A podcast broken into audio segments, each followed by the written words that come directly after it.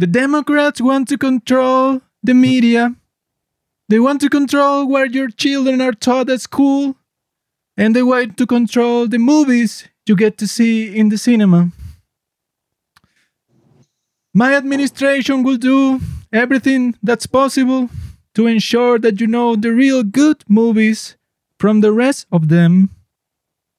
The lamestream media, the fake news media, want you to believe that the A24 movies Mm. are the best in the world. When in reality, they are all woke bullshit. Mm. Woo! Excuse me, excuse me, excuse me. We have with us here today a very brave young man Mm. from Venezuela. Mm. His name is Carlos, and he's the guest of this podcast who has come more times to this beautiful studio El trauma inmigrante. by the internet. So we want to welcome him. Háblalo. Thank you. Thank you. Thank you, Mr. President. Uh, we're here working oh, for I'm the sorry. Thank you, Mr. President. Yeah. Coño, ¿qué más? ¿Todo bien? Tiene que ser Pero- como en Venezuela. Gracias, presidente. Vamos a ver si eh, Gracias, la próxima cadena, eh, si usted me puede dar una plata, porque yo quiero comprar. eh, Aquí en la misión Carlos estamos aquí, buenas mucho. Llevo seis años barriendo calle en una cooperativa. A ver si me puede apoyar con una casa. Como dijo el presidente Trump, nosotros estamos aquí el día de hoy para conversar acerca de las películas sobrevaloradas. Ay, Y todas esas películas sobrevaloradas de las que vamos a conversar el día de hoy, todas son de ese maldito estudio A24, que tiene como tres películas buenas y todas las demás son una mierda. Y entonces nosotros hemos visto a lo largo de la historia que las películas de ese estudio siempre son así, bueno, cada vez que se va a estrenar una, es un drama, o sea, y que no, claro, la mejor película de toda la historia, de todo el año, etcétera, ¿no? Pero, como dijo Trump, eso, los, los medios mainstream, que son los más terribles del mundo, son pura fake news, te van a decir que, bueno, que las películas que vamos a conversar hoy, que son Get Out, Hereditary y Everything Everywhere All at Once, te van a decir que son las mejores películas del año. Y eso, y las van a nominar para los Oscars y para un montón de cuestiones que no se merecen en lo absoluto. Y entonces, la gente que ama la verdad, como nosotros tres, venimos aquí el día de hoy para conversar sobre qué es lo que en realidad estas películas representan. O sea, qué tan buenas son en realidad. Cuando eso, si tú los busques en Rotten Tomatoes, Get Out tiene 98%, Hereditary tiene 90 y Everything Everywhere All at Once tiene 95. O sea, que es que básicamente te están diciendo que no, bueno, estas están entre las mejores películas de toda la historia. Pues estas están que sí en el top, no sé, 20 de toda la historia. Cuando obviamente no están ni cerca. El arte de las películas sobrevaloradas, el arte de A24, que es una empresa que, bueno, es más conocida por sus fans que dan un poco de cringe, Mm. al igual que Marvel, eh, que se joda a todo el mundo. Yo no soy fan de nada. Eh, y a ver, Solo, del- ¿cómo, cómo? solo del socialismo. Claro, el socialismo sí. ¿Qué tienes en contra del capitalismo? Del socialismo, claro que somos fans. Pablo es un maldito chavista, madurista. Por esa misma razón yo pienso que el cine es del pueblo, no de gente pretenciosa que se la da y tal, porque claro, A24 es como el estudio del cine independiente, y de las grandes películas y vainas así. Pero al final todo lo mismo aplica, hay buenos directores, hay directores un poco mediocres, hay directores sobrevalorados y yo creo que es interesante que hablemos de las películas sobrevaloradas porque la gente es muy estúpida y muy sensible a las opiniones que son distintas a las de ellos. La gente es muy estúpida. y que la gente es estúpida, no acepta otras opiniones. Y que la gente es muy juiciosa y por eso son unos huevones. Existen Pero- dos tipos de opiniones. La equivocada y la mía. Oh, sí. Entonces me da risa porque hablamos de Nope, la nueva película de Jordan Peele, que es muy buena y deberían irla a ver. Y entonces yo... no lo he visto. ¿Ya la viste? ¿No la has visto? ¿Cómo no, No, la has la visto, visto. amigo? ¿Estás Nah. loco? Ve a verla en IMAX, vale la pena. Es una gran película. Es la mejor película de mi amigo Jordan Peterson. Voy a tratar, voy a tratar. Y Quiero verla. Carlos, que es negro, seguramente Claro. le gusta más porque habla de su experiencia. Carlos, bueno, es que nosotros en el podcast siempre tenemos que tener un representante de la comunidad African American para que no nos eh, censuren en Spotify. Y ahora, antes de conversar sobre esas grandes tres películas, que bueno, sobre todo con la última, Ya va, ya va, ya va. déjame Everything, terminar, Everywhere, All at Once. déjame terminar de decir lo que es pasó una con Nope, mierda. rapidito. Que entonces un huevón... Maldito no, yo dije que, coño, Jordan Peele es tremendo director. eh, incluso si Get Out está un poquito sobrevalorada. Y entonces unos pendejos ahí ofendidos y que, qué raro, una página de cine diciendo que algo es sobrevalorado. Ja, nunca lo había visto. Y dije, ay, mala mía, qué arrecho. No importa lo que hagamos en los padres del cine, siempre terminamos ofendiendo a alguien. Y eso significa que estamos diciendo la verdad porque hay tantas ratas en este mundo que odian la verdad porque les da miedo su, ver- su verdadero ser. La verdad siempre ofende, la verdad siempre es ofensiva, no es gentil. Que cuando ven la verdad, bueno, entonces se ponen así como unas fieras, pues empiezan a hacer sus soniditos. Y además lo de hablar de películas sobrevaloradas siempre vale la pena porque es divertido. Sea sobrevalorada, no sea sobrevalorada. Porque crea controversia. Si yo digo que es sobrevalorada, lo es y es divertido. Y que alguien piense que, ay, no, tal. Vale la pena hacerlo. Bueno, Claro. ya terminó de hablar el bobalicón, pero como vamos a hablar ahora de las cosas que hemos estado haciendo, hay algo que Pablo ha hecho y es terrible.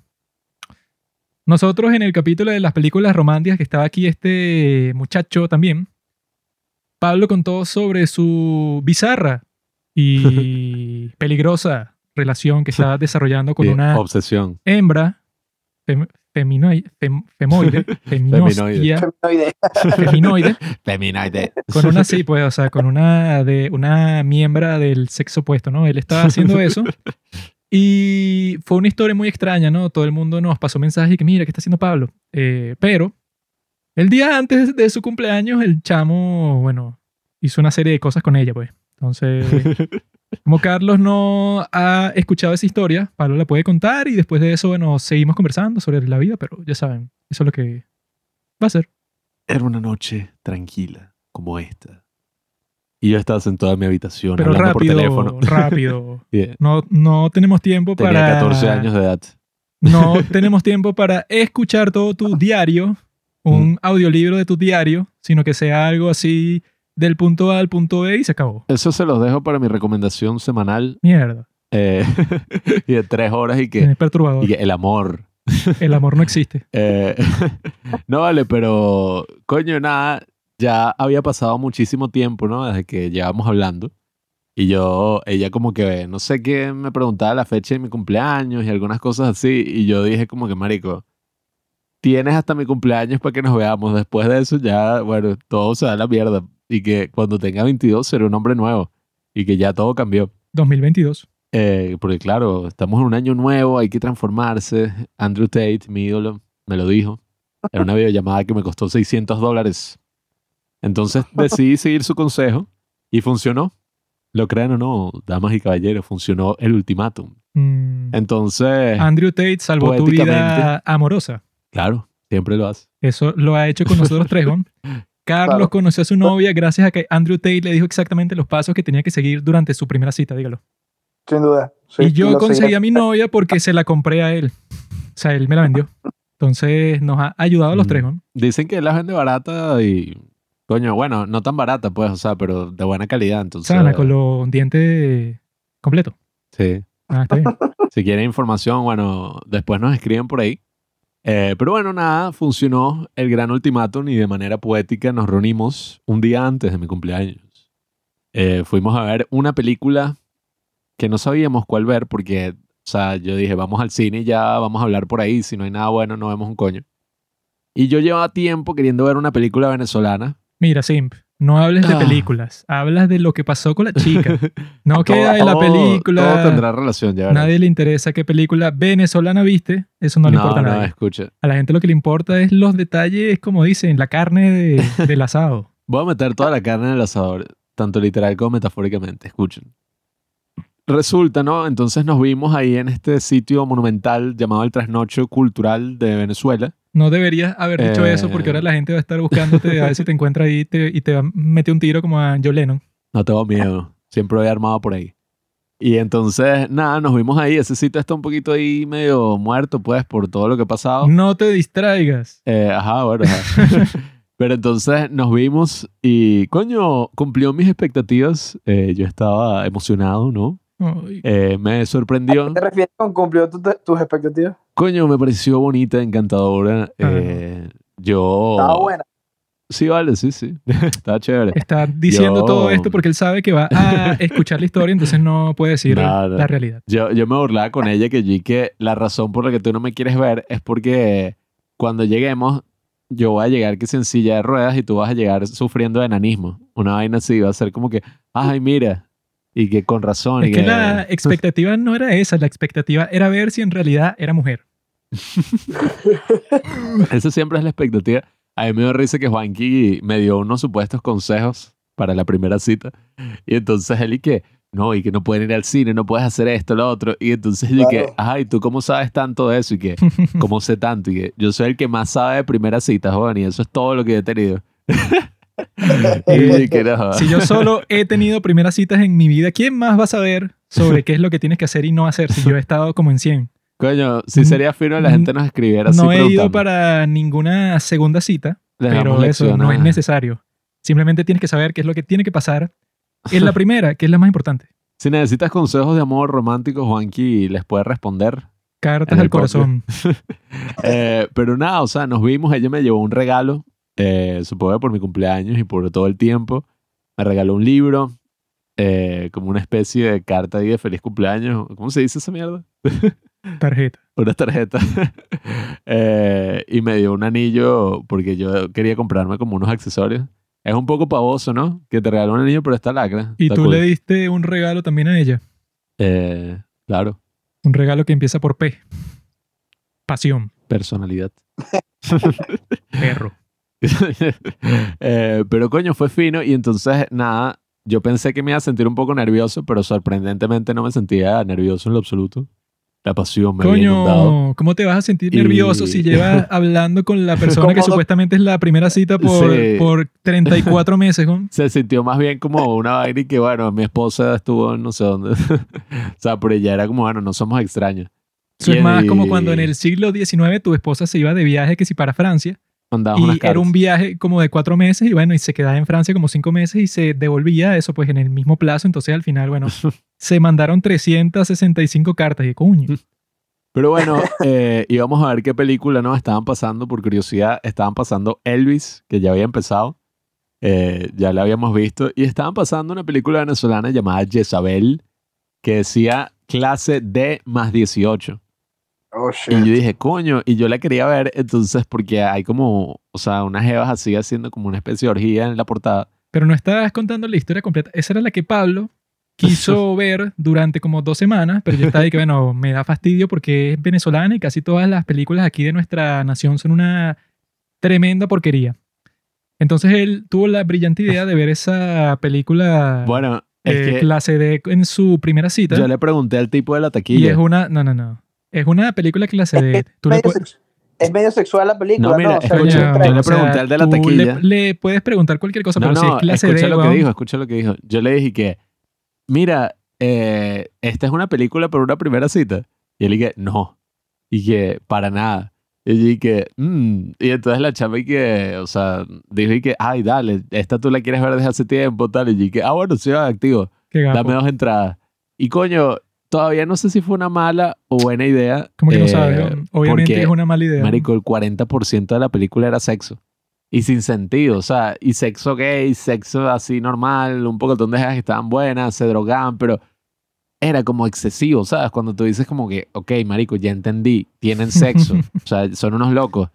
Ya, marico, dejen de tener tanto sexo porque ya se volvió aburrido incluso, o sea, ya llegaba un punto que era como que, coño, ya, o sea, no entiendo por qué siguen mostrándome el sexo, porque no avanza la historia. Entonces, como que, nada, o sea, no la pasé mal en el cine, eh, la pasé bien. y como es, y el pote de cotufa sin fondo. Eh, usé todas las técnicas del libro. Eh, la pasé fino y después nos fuimos a un centro comercial y comimos, ¿cómo es que se llama? Helado con papitas de McDonald's. Era una buena oferta de dos Mm, dólares. Coño. Nos dimos unos besos, la pasamos bien, la pasamos... Coño, fue um, un muy buen ¿Se dieron unos besos? Claro, claro que sí. Coño, eso sería justicia, ¿no? Claro, justicia divina. ¿En dónde se dieron los besos? ¿En qué parte del cuerpo? Ay, qué sádico. Eso lo contaré en, en mi autobiografía eh, con muchísimo detalle. Pero bueno, sí, Carlos, ya viste, pues, o sea, por fin funcionó, ¿no? Sea, sí, luego de esa historia que contó en ese capítulo de películas románticas, que si no lo han visto, bueno, quedó muy bien. Contó esa historia y eso, esto es lo que llamamos consolidar, o sea, se consolidó lo que se estaba creando ahí. Esa noche se cerró un ciclo. Definitivamente se cerró.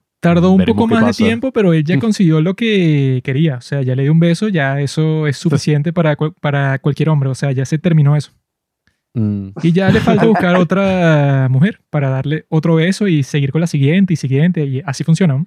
ya la convertí en Claro. mujer dándole su beso a la zapa esa. Uno hace eso. En la primera cita tú le das un beso y ya eso, ya tú cumpliste lo que querías, darle un beso. ¿Qué más vas a hacer? Ya. Y ya vas para la próxima. Claro, claro que claro. una tras otra. No. Pero bueno, por fin, ¿no? Y después tuvo su cumpleaños, que eso fue el 28 de agosto. Juanqui es un maldito. Nadie Juanqui, le mandó ningún regalo ni nada. Juanqui cuando cumplió años, yo de estúpido en el podcast, o sea, en el Instagram, y que feliz cumpleaños a Juanqui, mi hermano, el padre del cine, y que esta gran persona y- y con la que, no sé, que me inspiro todos los días, un mensaje así para que lo felicitaran. Fue mi cumpleaños y este dicho no dijo un carajo. Estoy callado comiendo. que comiendo ahí Pablo cree que el mundo de las redes sociales en realidad existe. ¿no? Eso es una vaina que, bueno, si tú lo quieres poner, lo pones, pero en realidad lo que cuenta Ni me dijo feliz cumpleaños. es el mundo real, ¿no? Y en el mundo real vinieron sus amiguitos, comió torta, vino un chamo que trajo así una, un VR, esa cosa así que te pones de realidad virtual y tal. Y yo me la puse y yo jugué un juego de Star Wars de que el emperador Darth Vader, una cosa así es.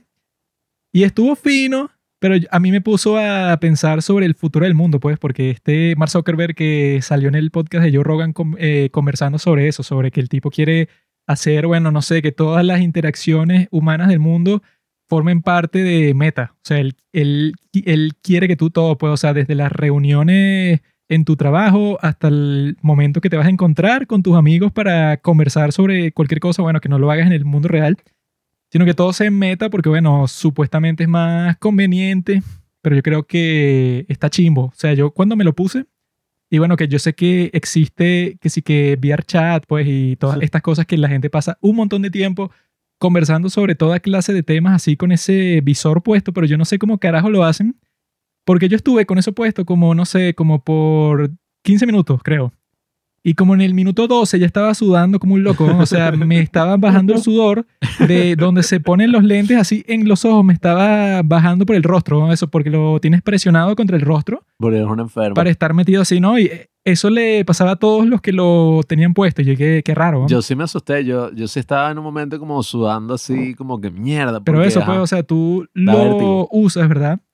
Pero yo lo que pensaba es que, bueno, pero esto no está ni cerca del nivel para que la cuestión esté así, digamos, inmersiva. Porque tú lo sientes, eso pues, o sea, tú ves como que este nuevo mundo que te está presentando, pero no se siente eso, pues, y que no, esto es una realidad alterna, sino que se siente como una cuestión toda pirata que tú estás viendo, pues, o sea, que no, que no se ve genial, no se ve y que, ay, eh, casi que lo confundí con el mundo real, no, o sea, para nada. Y que tú te fastidias, pues, o sea, es como que una recarga sensorial rara que tú tienes cuando lo estás usando y que las funciones que tiene siguen siendo súper limitadas. Entonces, cuando yo estoy viendo así que mucha gente por ahí, por el internet, que te están diciendo que no, el metaverso, el futuro, que todo el mundo va a estar metido ahí 24/7 y que bueno, yo estuve como 20 minutos y me aburrí. weón. Entonces yo creo que eso para que sea adoptado por eso, pues, o sea, por algo que tú ves en la película de esta Ready Player One, para que sea así, tendrán que pasar, no sé, como 30 años, weón. porque el muchacho que trajo eso, el VR, ¿verdad? Le costó 375 dólares, o sea, no fue barato. Y la experiencia que tú tienes con eso, eso, jugué eso, que sí, varios juegos, o no sé, o sea, como que aplicaciones que él tenía ahí. Pero eso, bueno, o sea, no fue como que una gran experiencia. Y este tipo enfermo, Mark Zuckerberg, quiere que todo eso se reduzca, que si todas las interacciones humanas del mundo. Y yo dije, bueno, suena chévere, o, o sea, suena como que tiene un potencial para el futuro. Pero para el día de hoy, nada, pues, o sea, yo vi que eso era como que engorroso. Claro, es como que, o sea, por el precio, tú dices como que, ok, ya lo he probado una vez y no me provoca volver a hacerlo, entonces, ¿para qué voy a gastar 375 dólares? en vaina que, que no me sirve para nada, pues prácticamente. O sea, es chévere pues probarlo por primera vez porque es algo nuevo, pero eh, más allá de eso, así usarlo como la gente enferma por un montón de tiempo, no vale la pena. No, sí, es que yo lo que he escuchado muchísimo sobre esto y que no, mira, esto no es un jueguito, esto no es eso, ay no, que, que te lo pones para, para jugar Skyrim en tu Play 5.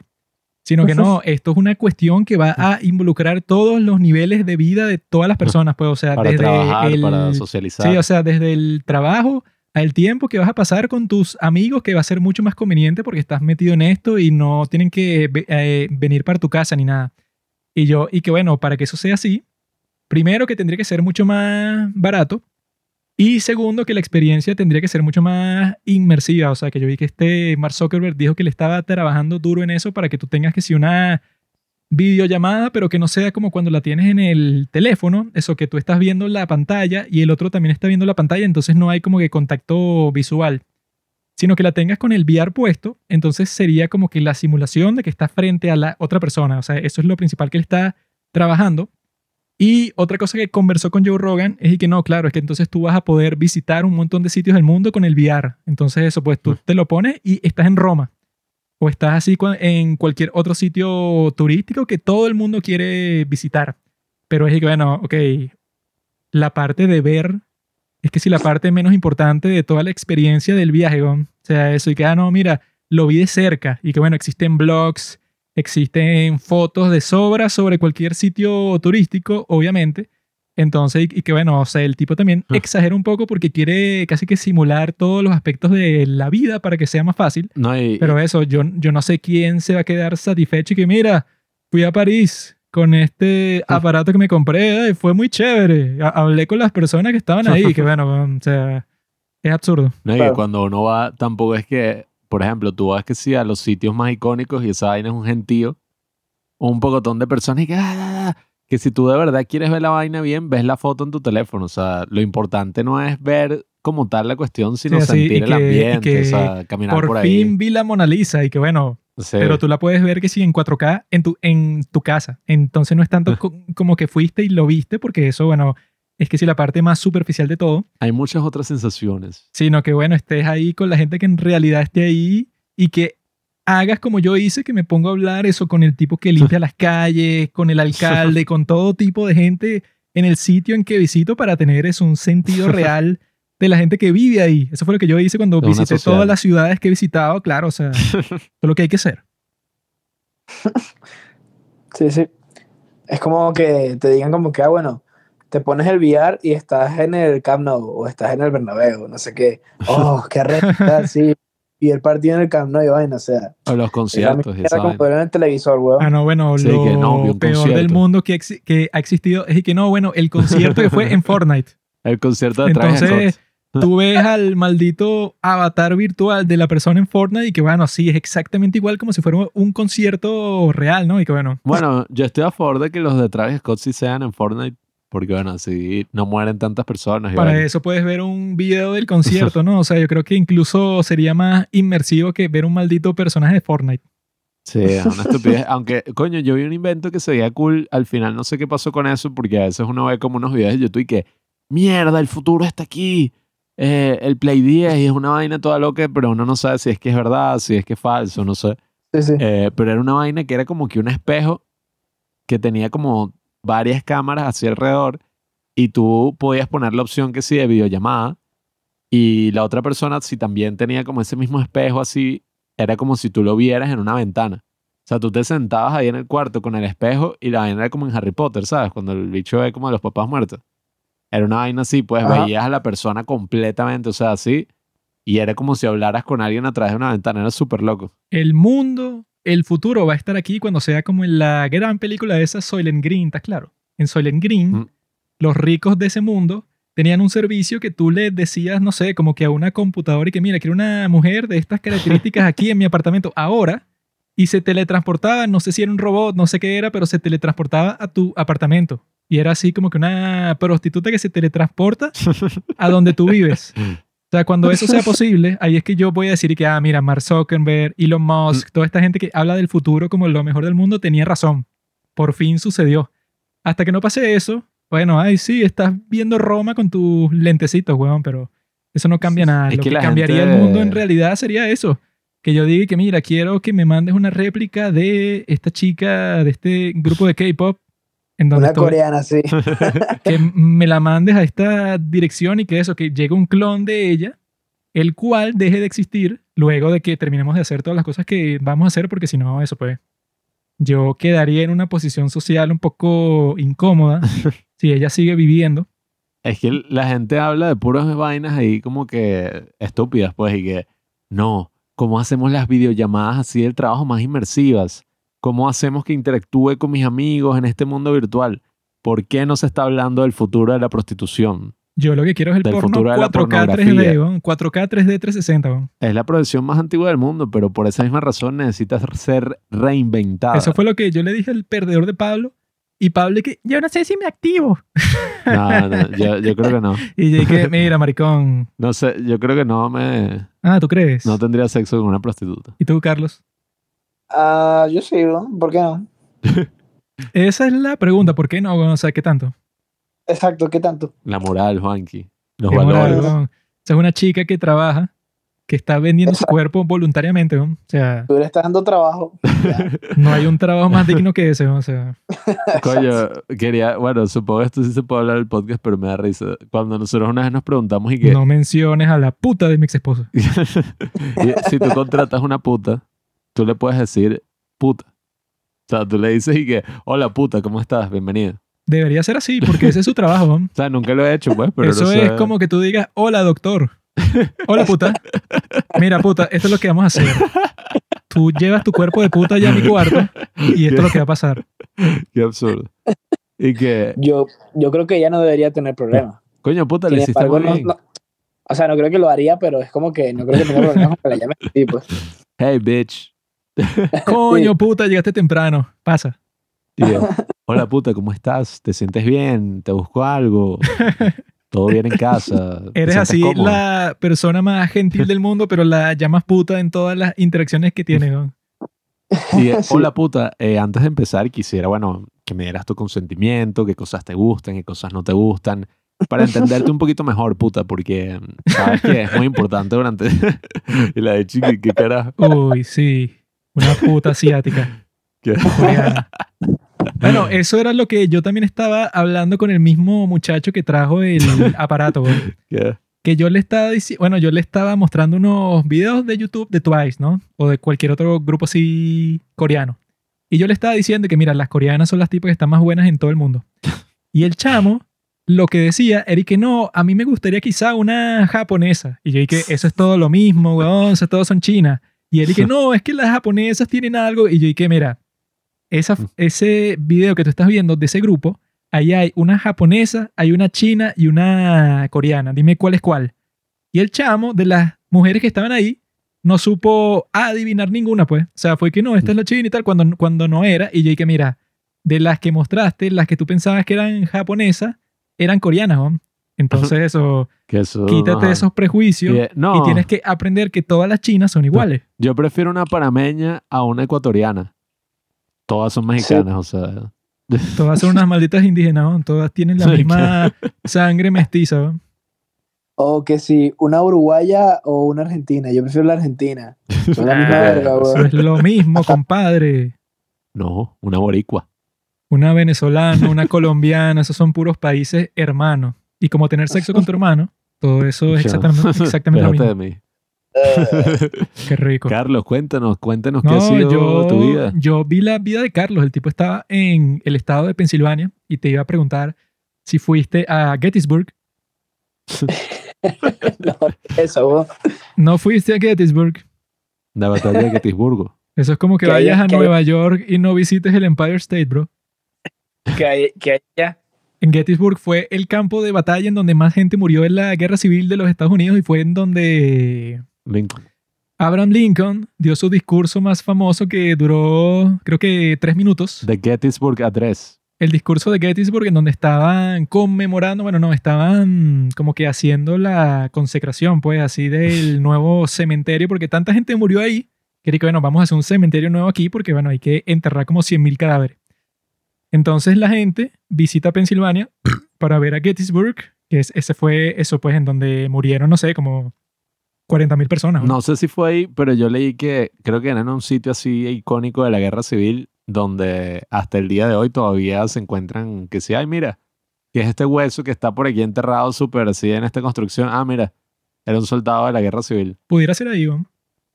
Mierda. Coño, eh, bueno saberlo, voy a planificar ese viaje. Bueno, Puedes ir con tu novia y eso, y van al campo de batalla, pero se quedan en silencio, así como que absorbiendo todo lo que pasó ahí. Este Juanqui es como Nicolas Cage, así en el tercero perdido. Yo soy obsesionado con Estados Unidos, la vaina. eh, ¿qué iba a decir yo? Eh, sí, bueno, estuve en Pensilvania, estuve con la familia de mi novia. Eh, porque Get out. invité a, a- a mi novia. Entonces, nada, estuvimos por allá y la pasamos súper bien. Em, ahora que mencionas lo de conectarse con, no sé, los espíritus y todo ese pedo de... ¿Cómo que es? Edisburg. Gettysburg. Gettysburg. Ahora que mencionas eso, me acuerdo, me acuerdo de, de una anécdota que tengo de la primera y única vez que he ido a Roma, por ahora. Coño, Uy, uy, muy relajado. Yo, eh, yo, yo ya tengo una tía que ya vive literal justo al frente del Coliseo. Justo al frente, o sea, al frente. Y pues, nada, o sea, mi primo, mi papá y yo nos quedamos en casa de ella. Eh, yo iba a dormir en la misma habitación que mi primo y mi papá iba a dormir en la sala. Entonces, Mi papá iba a dormir con mi tía. Coño, qué rico. Cuando ya cuando íbamos a dormir, este, pues no sé si habrán sido cosas mías de mi cabeza o qué coño, pero cuando yo estaba acostado en el cuarto ahí con mi primo, empiezo a escuchar como gritos, Coño. como gritos de, de- de tipos matándose, así, ¡uah! vainas así loquísimas, Yeah. y como, como a un montón de gente, y así como, ¡uah! y entonces, o sea, yo escucho eso y después como que ya lo dejo escuchar. Pasa el rato y lo vuelvo a escuchar. Y le pregunto a mi primo que si yo lo escuchaba. Y él estaba despierto y me dice que sí. Me dice que marico, sí lo escucho, te lo juro. Y te lo juro, se escuchaba una cosa así como de... Como matándose y súper loco. Y fue tan horrible que me fui a dormir con mi papá y después mi primo se fue. Y también nos fuimos a dormir los tres juntos porque estábamos cagadísimos. Mierda. Los Y bueno. espíritus de los gladiadores. Llamaste a la policía. Me, me acordé de esa anécdota por, porque mencionas eso y porque ahí en- cuando estábamos en prisión estábamos hablando de cosas paranormales, entonces pues olvidé mencionar eso. En fin, eh, nada, estuve por allá y súper bien y pues, ¿qué más? No, no sé qué más he hecho. En Yo me también he visitado Roma. ¿Sabes qué hay frente al Coliseo también? ¿Qué hay? ¿Qué hay? Un club Un gay. bar gay, ¿no? Lo cual es bastante, digamos, apropiado, porque yo lo que he escuchado de la antigua Roma es que ahí, ahí no existía tal cosa como que, ah, mira, él tiene sexo con mujeres y él con hombres. No, eso de que, mira, yo tengo sexo. Con la persona con la que tengo sexo, bueno, esos son como que detalles que te puedo contar después, pero yo tengo sexo Mm. con quien sea. Entonces Ok, tiene sentido que frente al Coliseo hay un bar gay y en el Airbnb que nosotros nos quedamos, el dueño del apartamento era gay y el tipo dejó un libro en donde tenías la guía de los mejores clubes gay de toda Roma. Entonces Pablo y yo aprovechamos y los visitamos todos. Hicimos un gran tour, claro, por algo poético, por algo histórico. Sí, no o sea, fue más para motivo. conectarnos eso, pues, o sea, con eso, con las actividades paranormales, o sea, con eso de que, obviamente, en todos esos sitios que el día de hoy son clubes gay, en el pasado eran como que los baños, pues, donde iban la gente de Roma a bañarse, los baños públicos todos juntos, en donde también tenían sexo con hombres y con niños. Ahora, en vez de eso, son bares gay. Entonces, es como que un sitio histórico que la gente no sabe. Todo el mundo se va para el Coliseo como si fuera lo único que existiera, pero en realidad en todos estos clubes gays es donde está la verdadera historia. Ok, ok, bueno saberlo. Eh, y, y nada, eh, más allá de eso, pues he estado entrenando bastante últimamente. El bicho. se siente. Y, y bueno, ya, disfrutando un poco el verano acá porque ya pronto viene el frío. ¿Entrenando para qué? Para. Uno entrena pues, para algo. No es que tú liberar entrenas. todo- liberar eh, todo el estrés que puedo llegar a tener durante el día y pues algo estético también. Mm, Para verse y sentirse mejor.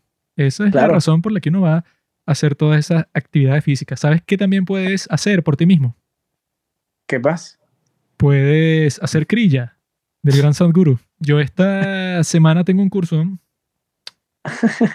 Ustedes, nadie que esté escuchando esto me hable ni me diga nada ni jueves, viernes ni domingo. Eso ni 8, 9 y 11 de, se- de septiembre. Son los días en donde voy a aprender una técnica del gran Sadhguru. No es mañana. Silencio. Jueves, viernes y domingo. Es en donde voy a aprender una técnica del gran Sadhguru, personalmente de él, que se llama Shambhavi Mahamudra Kriya. Yo estoy haciendo el Isha Kriya, ¿verdad? Que Kriya significa acción interna, o sea, eso pues va hacia adentro. Isha significa fuente de la creación, de la vida. Entonces, pues una acción interna en donde tú tratas de entrar en contacto con esa fuente de la creación. Shambhavi Mahamudra no sé qué significa, pero supongo que me lo dirán en el momento del curso. Pero es jueves, viernes y el domingo es la iniciación del curso con Sadhguru personalmente desde la India. Todo online, pero bueno, o sea, la idea de esa técnica y bueno, de todas las técnicas que enseñan en el, insti- el Instituto de las, de las Ciencias de la, de la Ingeniería Interna, que es el sitio de eso, pues, o sea, que lidera Sadhguru, es para que tú llegas a un punto de bienestar físico en el cual tú solo con estar sentado aquí, como estoy yo en este momento, solo con ese hecho de estar existiendo, o sea, sin ningún otro tipo de actividad, tú estés en éxtasis por dentro. O sea, tú lo que sientes en tu cuerpo sea pura felicidad independientemente de las condiciones que te rodean en tu exterior. Yo le dije a Juanqui que eso es conocido en la cultura popular como la paja mental. ¿Y, ¿Y cuánto cuesta ese curso? Ese curso, debido, dólares. silencio, debido a que yo me encuentro en el país de Venezuela, Sadhguru es solidario con los países de mierda como el mío.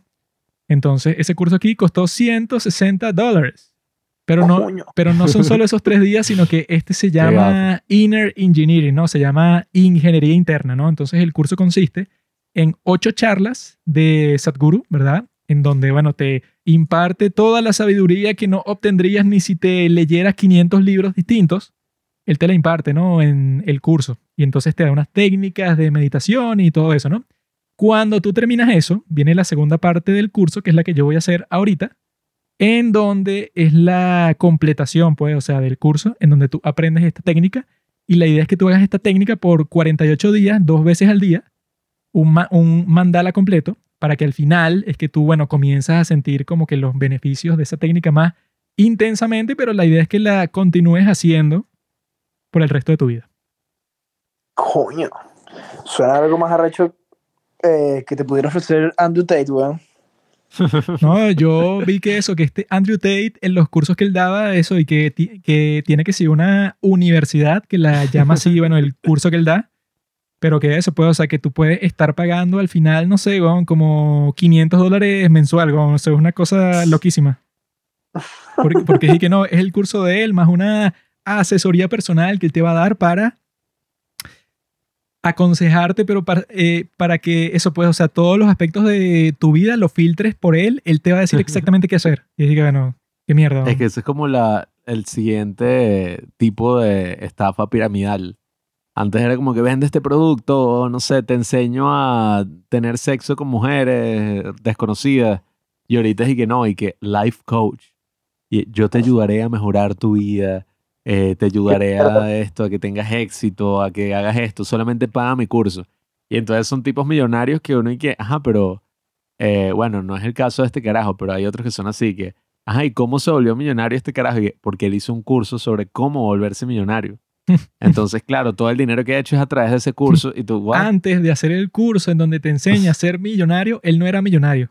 Entonces tú de huevón fuiste y lo, lo pagaste y lo hiciste millonario y, y que bueno, entonces desde ese punto de vista tiene sentido porque el tipo realizó un curso para ser millonario y se convirtió en millonario a través del curso. Entonces la respuesta a la pregunta de cómo ser millonario, que bueno, funcionó, ¿no? A través del curso que hicieron para enseñarte a ti de idiota que lo pagues. Solamente puedes enseñar algo si fracasas en eso. O sea, Claro. si eres, ya eres millonario, tú no sabes cómo llegaste ahí, pues probablemente por tus padres, por la sociedad, porque ganaste la lotería, Claro. puras vainas de suerte, pues, pero si eres pobre o va- vamos a decir eres un vagabundo, tú sabes todo lo que no debes hacer. Y el enseñar eso es que las personas se vuelven millonarias, pues. Y lo mismo aplica con todo. Si Entonces es yo lactación, etc. debería enseñar seducción, ¿no? Tengo tantos fracasos que no te puedo dar todos los consejos de qué exactamente no hacer. Pero deberías intentar esas técnicas, Carlos. Quizás mejoren tu vida, eh, ¿cómo se dice? Digamos, significativamente. Ok, eh, mm, lo, lo, lo voy a pensar y, y lo voy a... Yo te aviso. ¿Qué mi pana? Yo, No, después, después me puedes hablar un poco más sobre eso, a ver, porque es algo muy nuevo para mí. yo voy a hacer una La recomendación sobre eso para la próxima semana. El lunes voy a estrenar un capítulo que se llama Juanqui recomienda dos puntos meditación. Y ahí es donde voy a decir los beneficios que puede tener eso para todas las personas del mundo y cómo es que Sadhguru lo explica. O sea, que lo esencial que el tipo te dice es que estas son unas prácticas. Entonces tú haces la práctica por un tiempo determinado y si no funciona para ti, lo dejas de hacer y lo olvidas para el fin de los tiempos. Entonces no es como que una ideología, no es y que no, que te lees la Biblia, entonces crees en Dios y etcétera sino que en el caso de esto es que, ok, tú practicas estas ciertas cosas que yo te voy a, eso, recomendar, que si, no sé, por 15 días. Y si tú no sientes absolutamente ningún beneficio por 15 días, entonces déjalo, pues, olvídalo. Y eso yo creo que es un buen pitch. Ok, ¿y Juan Pablo no lo ha intentado? Nah. Pablo no lo ha intentado porque él es un tipo que está totalmente, digamos, aberrado, o sea, un tipo que Yes. Tiene una serie de patrones de comportamiento que no está dispuesto a que sean conscientes porque si se hiciera consciente de los patrones del comportamiento que él tiene, bueno, entonces se quisiera suicidar, pues. Yo Entonces, filtro mis energías a través de otras artes, eh, como la masturbación. eh, ah, no, pero yo hago eso también. ¿no? la masturbación activa, tántrica, a través de la respiración, sin tocarse a sí mismo. Ay, yo antes no estaba consciente de eso, pero gracias a que Sadhguru en su curso dice cuál es el significado de Tantra. Y Tantra se refiere al aire, pues, a la respiración. Entonces yo no sabía qué era lo que se refería a la gente cuando decía sexo tántrico, hasta que él dijo eso y dije, ah, Tantra. Entonces eh, eso es tener como que una cierta clase de placer sexual a través de la respiración. Y yo dije, wow, qué cool, ¿no? Bueno, Ok. pero tiene que ser acompañado, pues, no solo. ah, Eh, no, entonces. ¿cuál es el punto? Ahí sí me jodí. No, yo lo filtro a través del taekwondo y el ejercicio. Ah, pero eso no A funciona así. través ¿no? del sol y el acero. Eso no funciona así porque el punto es que, ok, tú trabajas tu cuerpo, pero al mismo tiempo tienes que trabajar tu mente y para eso existe la meditación, que no es solo para tu mente, sino para tu espíritu, o sea, para la fuente de la creación que está más allá del cuerpo y la mente. Pero Lo, de- lo del arte marcial es interesante. Si tienes alguna oportunidad que si boxeo o no, vaina así sería cool. claro, yo Rogan, Porque, ajá. vamos a hacer jiu-jitsu. No, no, o sea, yo también, una de las razones por las que lo quería hacer, eh, bueno, no solo por esa razón, pero creo que fue Werner Herzog que él dijo y que, bueno, un director de cine es un tipo que tiene que estar dispuesto, obviamente, es como una metáfora, pero ajá, a meterse así en un ring de pelea. O sea, un tipo que se tiene que lanzar, que tiene que hacer todas estas cosas. Y dije como, coño, Se lo tomó literal con... sí sería interesante como que lanzarse porque uno siempre tiene miedo así de esas cosas. Pero cuando te metes en todo este mundo, a juro, te tienes que lanzar pues a la pelea y, y eso te ayuda mucho, sí, porque te da, no solamente es como disciplina, eh, sino que te da como cierta dureza mental, pues, de que tú dices como que, bueno, así te sientas nervioso, así sientas todo, te tienes que calmar y tienes que concentrarte porque si no te van a, bueno, a partir la cara, pues. Entonces es interesante, es Sí, interesante. bueno, al, al fin y al cabo, eso pues, o sea, estás como que en esa, en ese baile entre el cuerpo y la mente, están bailando juntos. En las artes marciales, eso no puedes hacer un arte marcial si no eres disciplinado. O sea, si eres un tipo que solamente estás consciente de tu cuerpo y ya, no vas a ser muy bueno en el taekwondo porque cuando te toque un desafío mental no vas a saber qué carajo hacer. O sea, Es que, te- sí. te- te vas a rendir y ya. Yo diría que casi que el 80% de todo lo que pasa en el taekwondo es como una batalla mental, pues ni siquiera es tanto físico que uno está como que "Ah, no puedo, sino que es más eso, pues que uno se dice a sí mismo que si estoy cansado, me van a caer a golpes, qué sé yo, esta persona es más experimentada o más grande que yo. Y eso fue exactamente bueno. lo que yo te dije sobre la cita que tú ibas a tener. Esto es una batalla mental. No es solamente del cuerpo, sino que tú la tienes que manipular hasta el punto que ella piense que gusta de ti. O sea, cuando gustar de ti, eso pues es una cuestión como que un concepto así como que súper abstracto, ¿no? Entonces tú tienes que hacer que ella crea, lo cual es muy difícil, que gusta de ti. Entonces, la guerra psicológica. Exacto, es una guerra psicológica como un terrorismo así, para que ella esté convencida. Yo creo que funcionó. Pero bueno, yo creo que ya se han cumplido los 45 minutos, así que podemos conversar sobre la película llamada Get Out. Pero antes de conversar sobre eso, voy a buscar el resto de mis cervezas. Ya tengo mis cervezas, lo que significa que podemos conversar sobre Get Out, sobre Salte. Huye. Esa película, Salte. nosotros la Yes. vimos eso cuando se estrenó. Yo me acuerdo que nosotros fuimos a verla en un cine, ¿no? Y yo, yo me puse triste porque yo quería ver Get Out porque era la película que todo el mundo estaba diciendo y que no, esta es la mejor del año. Ah, sí. Y entonces esa no estaba disponible porque estaba full la sala, ya no existían entradas. Entonces vimos Guardianes de la Galaxia 2 Mm. y yo no quería ver Guardianes de la Galaxia 2 porque no me gustó la primera. Y yo que qué fastidio que nosotros vinimos a ver exactamente Get Out, pero está llena. Y vimos Guardianes de la Galaxia 2 y me encantó, ¿no? o sea, casi estaba llorando al final cuando dije, no, mire el padre que realmente el que él tenía no era el que él creía, sino que en realidad, eso pues, o sea, toda esa parte me encantó. Pero yo dije, no, o sea, yo lloré. yo vine exactamente para ver Get Out. Y después cuando vi Get Out, yo pensé que, ah, mira, esto es una película de terror, de suspenso y eso, bastante bueno, o sea, es chévere, está bi- bien escrita, bien actuada, bien todo, pues, o sea, te muestra una situación bastante novedosa. Porque yo lo que vi es que el principal éxito de esta película es la escena cuando están en la fiesta esa con todos los enfermos y quieren los cuerpos de los negros.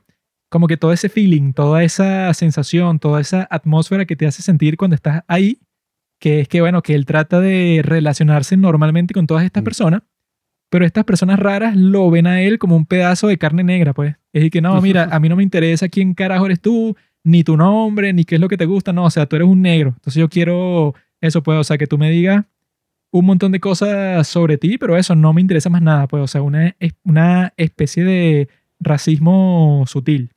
Racismo más normalizado. Sí, entonces yo vi que ese era como que el mérito principal y a mí me gustó, pues, o sea, yo dije que no, está bien hecha. Este Jordan Peele es un tipo muy gracioso que tiene el show ese de, de Key and Peele de Comedy Central. Entonces era un tipo que ya tenía eso, pues ya era conocido por un montón de personas. No, y, y por cierto, es la más rewatchable de estas tres, sin duda alguna. Pues, o sea, esta Sí, o sea, la fue bastante divertida, pasó rapidísimo, me divertí, me asusté. O sea, en ningún momento estaba como que. fastidiado. ah, o sea, como. Pero cuando salió, lo más extraño es que cuando llegó el tiempo de los Oscar y todo eso, bueno, con esta película hicieron un drama increíble, bueno, hasta el punto que el día de hoy tiene 98% en Rotten Tomatoes, pero en ese momento, cuando salió fue que no, mira, esto está para mejor director, ganó el Oscar de mejor guion original, estaba nominada para mejor película. Y entonces, eso, si tú te metes en la trivia de IMDb, ves que, que el primer director negro en estar nominado a tres premios, el primer director negro en ser productor y director y escritor, el primer director negro como en 10 vainas distintas, weón, así como que lo más eh, sensacionalista posible porque era el momento en que los Oscars se querían quitar Oscar So White. esa, sí, esa vergüenza supuestamente que tenían de ese hashtag de Oscar So White. Entonces, bueno, decidieron nominar a este tipo para todo. Cuando esa película, bueno, eso pues, o sea, no se asemeja a la clase de cosas que suelen nominar para los Oscars, pues, o sea, porque es buena, o sea, ya dijimos eso, pues, o sea, que a mí me gustó, pero eso pues, que la gente sí exageró, pero eso pues, o sea, cuando salió, quería que no, o sea, no sabemos ni siquiera cómo esta es su primera película, porque es tan buena que este tipo es como el Orson Welles negro. O sea, el tipo hizo El Ciudadano Kane, que fue su primera película y fue que sí la mejor del mundo. Bueno, el tipo lo hizo otra vez, Jordan Peele, pero con Get Out. Y yo dije, qué show. Entonces, eso pues estaba en todas partes y entonces estaba también que sí por el momento social en el que salió y que no, claro, porque habían matado a unos negros en los Estados Unidos la policía y tal. Entonces, bueno, él cuando la estrenó, él estaba consciente de todos esos temas e incluso la razón por la que el final el tipo lo cambió para que fuera un poco más bonito, más feliz, era, por, era porque él, y que no, es que eso, pues el ambiente social en los Estados Unidos estaba tan trágico, tan sombrío, que yo quería darles algo bonito al público para que no se fueran tan tristes, porque ya la realidad era muy triste. Y eso pues, o sea, ya Pablo les puede decir qué era ese final porque él fue el que lo vio. Pero eso pues, o sea, yo lo principal que noté sobre la naturaleza de las películas sobrevaloradas, sobre todo con esta de Get Out, es que como que cuando una película la convierten en una sobrevalorada, se mitifica todo lo que tiene que ver con el proceso de hacer la película técnicamente. Es y que eso, en el caso de esta, si tú te metes en la trivia, es y que no, mira, este guion, el tipo, el guion que terminó siendo el que se usó para la película, era el borrador número 200. Y entonces el tipo, bueno, claro, es que esta historia es tan perfecta que el tipo, bueno, habrá pasado 5.000 años escribiéndola. Y eso con todos los aspectos de toda la película completa, es y que no, claro, es que el, cine, el cinematógrafo quiso mostrarte como que las sutilezas de las relaciones entre los blancos y los negros usando este lente particular. Y este Jordan Peele, bueno, él estaba consciente de todo el movimiento social de Black Lives Matter cuando hizo esta película. O sea, eso pues es como que una mitificación rara que como que transforma el proceso de hacer una película en algo que solo cierto tipo de gente especial puede hacer. No, y- Así, o sea, que eso te puede hacer creer, sobre todo ese comentario de los 200 borradores, eso te puede hacer Mm. creer que para cualquier película buena, bueno, bueno, eso tiene que ser un proceso, pero que va a tardar como 30 años hacer una sola película porque es tan difícil y tan increíble que, bueno, tienes que ser un mega genio. No, y que se mitifica hasta el punto en que es y que alguien dijo en Twitter, Jordan Peele es el mejor director de terror de la historia. Y el mismo Jordan Peele le respondió como que, no, marico, o sea, yo no soy el mejor, el mejor es que sí, qué sé yo, Carpenter, todos los bichos que me inspiraron. Sí, que bueno, ¿cómo va a O ser sea, el qué- mejor si qué el tipo hizo una película? Ey, que, o sea, incluso sacando novia, he sacado tres películas, o sea, qué, qué show. Sí, no, y a- además, este, o sea, yo he visto muchas cosas de comedia que ha hecho Jordan Peele antes de hacer esta película y ver que me gustaban bastante. Sí. Pero se supone que esta película era comedia y terror y es burda entretenida, uno la pasa bien, no sé qué, pero en cuanto a la comedia no es que te vas a cagar de la risa. Y en cuanto al terror no es que, no, marico, salí cagadísimo, coño, tan buena. Eh, wow, tampoco, marico. Entonces es como que, ¿cómo vas a decir esa estupidez, weón? No, y, y a mí me parece una gran ironía porque si bien la película tiene todos estos temas sociales y habla del racismo que está prevalente, qué sé yo, las distintas formas de racismo prevalente ¿no? en la sociedad gringa y todas estas otras cosas que comenta, también comenta como todos estos personajes son en esencia liberales, pues. El tipo tiene una frase que es y que yo hubiera votado por Obama una tercera vez si hubiera podido. O sea, son puros tipos que se la dan de que no, ellos son así súper liberales y están en They're contra Democrats. del racismo y todo. They are filthy Democrats. Y es una gran ironía porque, o sea, yo creo que, no sé si eso es lo que quería decir la película, pero qué coño, yo pienso que la gente que es muy así, que dice como que no, yo estoy a favor de, lo- no sé, los negros y todo el racismo que le han hecho es terrible y todo esto, de alguna forma termina de estereotipar eh, a las personas, o sea, que por su característica, o sea, por tener una raza así negra, entonces se crea como toda una especie de fetiche, pues. Entonces es como extraño que la película comente en eso y todas las personas y que no, este tipo es un genio porque es negro y es buen director, o sea, qué loco, o sea, es negro y es buen director, eso nunca se había visto en la historia, o sea, y tú dices como, ¿qué? Eso sí es bastante particular. O sea, tú dices, marico, Los negros suelen ser deportistas, suelen ser eh, yes. cantantes de jazz, trompetistas, bajistas, cineastas. O sea, Bailarines. Marico, es como un Exacto. racismo ahí distinto y llega hasta un punto que es y que, coño, no sé, yo creo que la película falló en esta parte y que eso es que eres racista. Eso es que tú no puedes aceptar que alguien negro sea mejor que tú. sí, o, o sea, sea, que eso se ha ido como que calmando, ¿no? Pero cuando se estrenó, sí era algo pero súper exagerado, sobrenatural, así que que ¿cómo te vas a atrever a criticar una película que es sobre el racismo? O sea, si tú criticas una película que es sobre el racismo, obviamente significa que tú eres más racista que Trump. Y de que Sí, mierda, o sea, sea, al igual que la otra mierda, ¿cómo es que se llama? Don't Look Up. ajá. Que, no, si tú criticas esa película de mierda, entonces tú eres un negacionista del cambio climático y por lo tanto eres mi enemigo y estás destruyendo el mundo. Y, ¿Qué? O sea, que la película es una mierda, weón. O sea, claro. Eh, En este caso, yo sí creo que es muy particular porque, y creo que es como el, el mejor de los casos, ¿no? En cuanto a películas sobrevaloradas, porque es una buena película que al sobrevalorarse tanto, bueno, se arruina un poquito. O sea, tú dices como, coño, marico, que la de ella, No, bueno, que la es gente haga tanto show. si tú no la viste cuando salió, y lo que has visto son las reseñas de la gente y que tiene 98% en Rotten Tomatoes, entonces tú vas a pensar, bueno, esta tiene que ser la mejor película de la historia humana. Sí. Obviamente que cuando la ves te das cuenta que, bueno, es una película decente y ya. Entonces, bueno, si ya te ponen esas expectativas cuando comienza, entonces, claro, eso daña un poco tu experiencia. ¿no? Sí, porque al Sin duda. final el hype siempre termina como arruinando un poco la experiencia, a menos, bueno, en sus contadas excepciones, pues a menos que de verdad es una vaina que tú dices y que coño, lo valió la pena completamente, esto es una obra maestra. La mayoría de las veces no es así y cuando te pintan como que no, esto es algo nunca antes visto, o sea, esta es una película que cambió la historia del cine y tú la ves y dices como que bueno, no, o sea, es una buena película. Es como si tú empieces, Ah. no sé, eres un extraño y empiezas a ver Marvel ahorita por primera vez y te llega el momento de ver Black Panther y tú veas que la película estuvo nominada a mejor película en los Oscars. Tú Claro, "Man, y que- esta es la mejor película de superhéroes de la historia. ¿no? Y es que sí, bueno, ajá, aquí.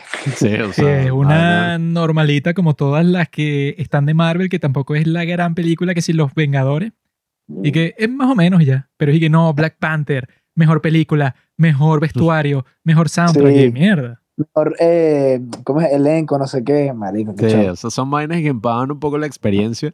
Y en el caso de Get Out, oye, sí es muy interesante por ese aspecto que digo, pues que estás como que estereotipando y usando una especie de racismo extraño al decir y que no, como él es negro y es director de cine, o sea, coño, o sea, es arrechísimo porque los negros tal, y es como, bueno, no se basa de que si los negros o no, o sea, lo que mucha gente comenta es que, claro, o sea, no existe una gran tradición así en el cine más antiguo, porque incluso si existe en los 70 ya existían las películas Black Exploitation y todo eso, pero no existe eso por el racismo de la sociedad, pues no porque los negros tengan algo en particular, o sea, exaltar, eso es como el episodio de South Park que nosotros vimos que nos gustó mucho, que se trataba de una enfermera que tiene un feto en la cara, o sea, como que ella se voltea y tiene un feto, como que tiene una deformidad, pero es un feto así en la cara. Y es horrible, pues, todo estar y que, asco, Sí, mira, o sea es que un monstruo. Casi que tiene media cara cubierta por un pequeño bebé muerto, o sea, una vaina perturbadora. Es súper perturbador. Y entonces como que una tipa, ¿no? La mamá de Kyle, que es una gordita y judía, dice Una puta. que... sí, es tremenda puta, por cierto. Hay una gran canción al respecto. Dice que no, tenemos que hacer algo para que toda la sociedad de South Park acepte a la enfermera. Entonces hacen un desfile y todos se ponen como que una especie de gorro, máscara, así como con un feto así al lado. Y es y que, y ahora va a venir esta gran valiente que le vamos a dar este gran premio por tener este feto en la cara. Y ella dice como que, coño, yo solo quiero ser normal, o sea, yo no quiero que me hagan un desfile eh, donde todos digan que me acepten y tal. y Yo ya me siento bien, o sea, yo simplemente, no sé, quiero ser una persona normal, pues, que me reconozcan como alguien normal y ya. No quiero que me, no sé, estén enalteciendo. Sí, o sea, yo quiero pasar desapercibida como cualquier persona. No, y que no, que todo el mundo me preste atención porque soy especial. Y esa es como una Claro. dimensión más del, del racismo, que ajá, es un tema complejo y yo creo que más allá de excluir también pasa por eso, pues de, de pensar que por que una persona tiene cierto color de piel, coño, o sea, ya hay una tensión ahí, es como to- esta persona es totalmente distinta a mí y no sé, o sea, no sé, voy a concentrarme en eso, no en la persona como tal, o sea, esa es una dimensión más del racismo. pues. No, y ahora que dices, este, pues lo que le pasó a mucha gente, ¿no? Que se sorprendió eh, cuando vieron que el director de la película era negro y era bueno. Este, que todo el mundo piensa que todo el mundo piensa que es que bueno que los negros lo que hacen es deporte música y tal me acuerdo de un chiste de una de Full Metal Jacket cuando los bichos están creo que están trotando no sé qué estaban haciendo entonces creo que ya estaban en Vietnam y uno le dice al otro y que "¿Cómo- mira cómo evitas que cinco negros violen a una chica blanca y que ajá como le tiras una pelota de básquet throw them basketball La verdad. Ay, qué buen chiste. Y así va a empezar el. así vamos a hacerle publicidad a este episodio con ese chiste siniestro. ese chiste Y, que, y ponemos así que nota y que el que dijo el chiste es negro. Por lo tanto, todo está permitido. Ponemos ese chiste en Instagram y nuestra cuenta es clausurada, pero en un milisegundo, como cuando yo puse un video de Trump cuando le habla a sus seguidores el 6 de enero, ¿está claro? Ajá, sí, sí, sí. Yo puse un clip de ese video como de 10 segundos y literalmente al segundo que se publicó es y que Instagram ha eliminado tu publicación porque infringe todas nuestras normas. Así, o sea, pero como que lo tenían ya eso pre-buscado ahí, pues, o sea, incita co- al odio. como que tienen un algoritmo que dice, bueno, cuando se publique esto, listo, banéalo como al segundo, porque con cualquier otra cosa que nos han quitado, se tarda, no sé, como cinco minutos. Pero con esto fue instantáneo, y qué mierda. Pero bueno, eh, yo quería comentar sobre esta película que, volviéndola a ver, es interesante porque sí tiene varios detalles así cool que si, por ejemplo, toda esta cancioncita que yo me acuerdo que nosotros la vimos pirata, ¿no? Y el menú era la canción sonando una y otra y otra. Y mi papá no venía a ver la película, estaba como buscando unas cosas. Entonces escuchamos la canción como 10 minutos, 15 minutos seguidos. Y qué coño, la canción es súper creepy y es interesante porque supuestamente está en un. ¿Cómo es? Suhili. No recuerdo el, el idioma, pero es un idioma como africano, ¿no? Eh, que está cantada la canción. Y entonces son como las voces de todos esos espíritus así afroamericanos, que si esclavos, eh, gente oprimida, así del pasado, que le está advirtiendo a este dicho como que huye. Get O out. sea, como que vete para el coño. Porque esto es peligroso. Mm, Entonces, claro. Ah, no, bueno, eso incluso se mitifica la película con el título que yo vi en la Ah, bueno, sí. trivia, que dan como tres explicaciones distintas para el nombre, así como si fuera el título más genial del mundo. Sí, coño, ¿qué Y significa? que no, o sea, Get Out viene de lo que Jordan Peele escuchaba que decían otros negros en el cine.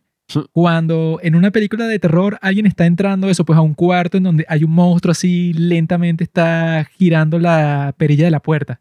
Entonces y que los negros en el cine decían que, get out, get out of that house. Entonces él sacó el get out de ahí. Pero hay otra parte de la trivia y que no, bueno, get out.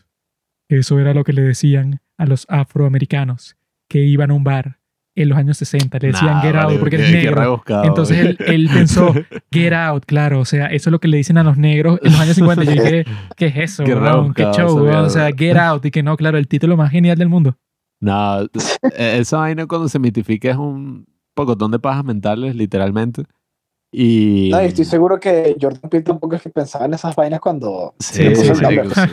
Bueno, eh, el negro tiene que escapar de la vaina, vamos a ponerle get out y ya. Sí, Listo. marico, o sea, unas Algo súper simple, pues, o sea. Sí, es que, Sí. marico, nadie, y que, claro, el tipo mientras la dirigía estaba pensando, esto es una obra maestra. Estoy haciendo una obra maestra, o sea, voy a tener 98% Rotten Tomatoes de esta vaina, voy a cambiar el mundo con mi película. Evidentemente no estaba pensando eso. Es una muy buena película que uno vería así como con sus panas o alguna noche, como, coño, vamos a ver esta, que es Claro. buena.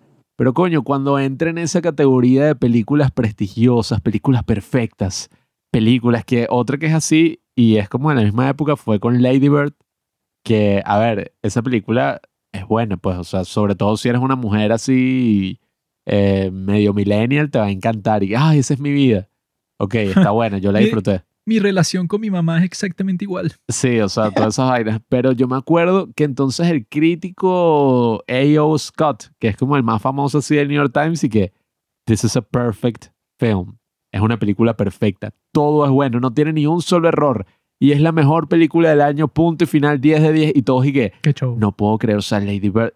Y tú te sientas a verla y dices como que, marico, ¿qué es esta paja? O sea, No, o sea, esa yo la comparé con eso, confesiones de una típica adolescente protagonizada por Lindsay Lohan y coprotagonizada por Alison Peel, que salió en Scott Pilgrim y salió en la serie Picard. Ajá. ¿quién es esa, la pelirroja?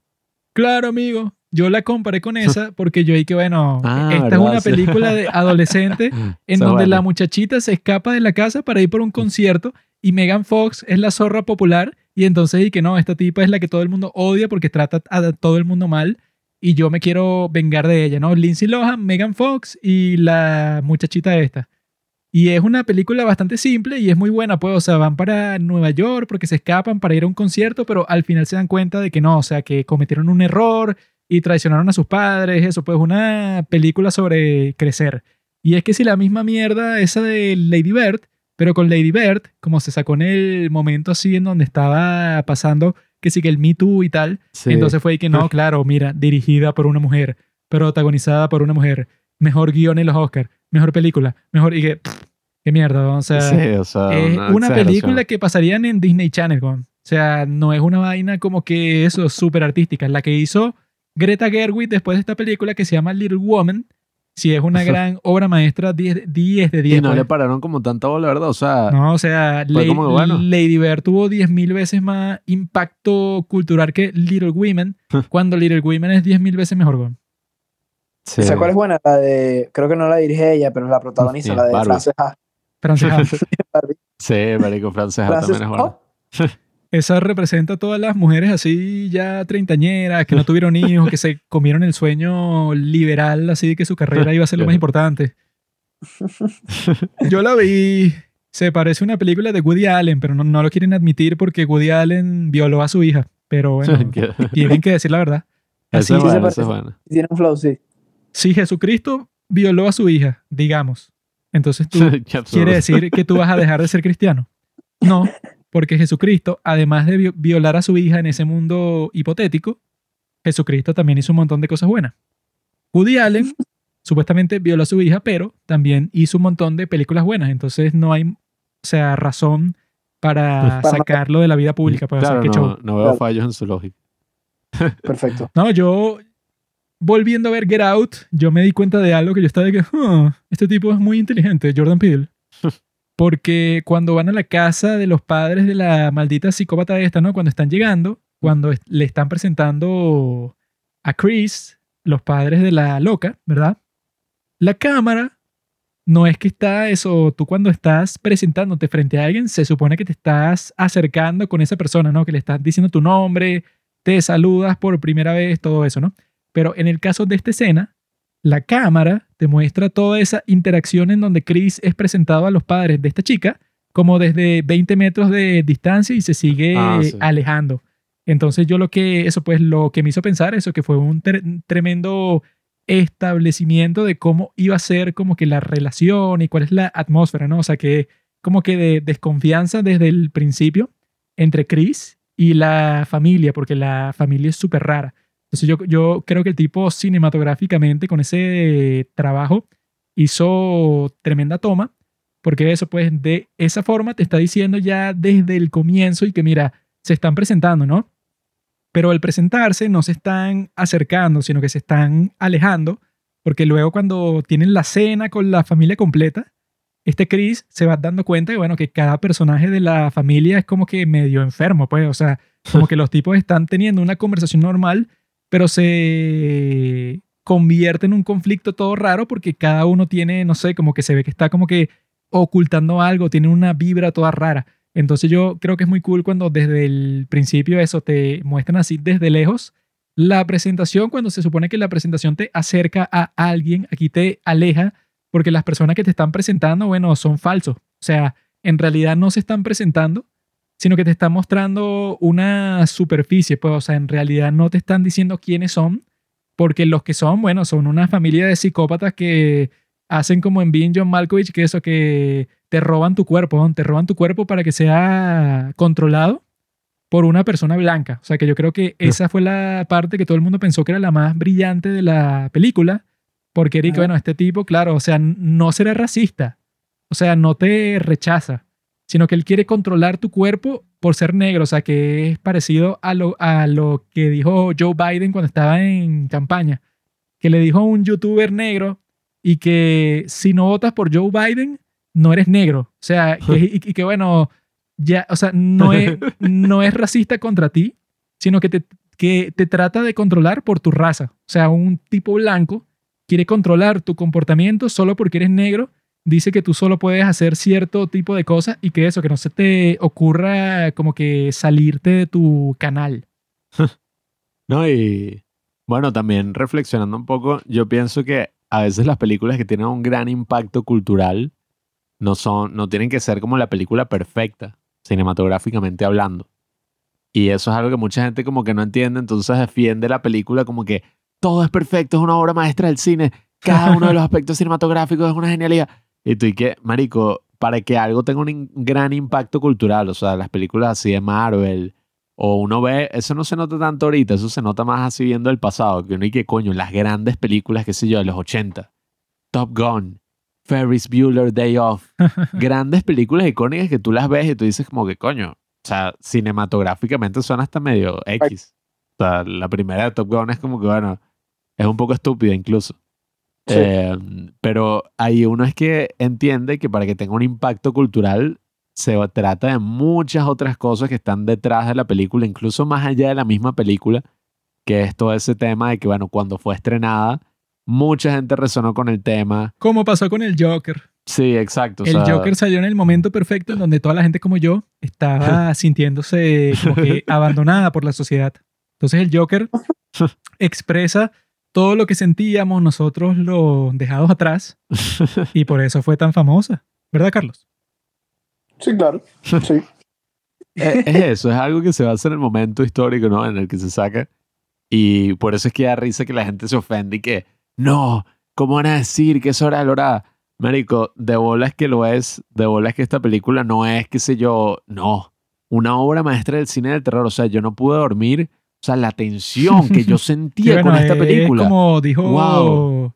Carlos, pues. O sea, que, que bueno, de comedia medio te ríes y de terror tampoco es que te asustas mucho, pues, o sea, es algo así intermedio. Es una película como más cool. O sea, que tú dices como, coño, es una muy buena idea, o sea, está entretenida, sí te da como exacto. cierto miedito, pero, o sea, si estamos hablando de cine de terror o de las grandes películas del cine de terror, como dice el mismo Jordan Peele, coño, hay muchos otros directores, o sea, que si John Carpenter con La Cosa, o que si, bueno, tú ves El Exorcista, o películas de ese Claro. estilo, y tú 30, 40, 50 años después, tú te meas encima, pues tú estás y que, ah, o sea, que nosotros vimos El Exorcista para el episodio de Halloween y yo de verdad cuando me acosté a dormir, esta era la segunda vez que la veía, yo dije, coño, ¿qué pasa si me poseen?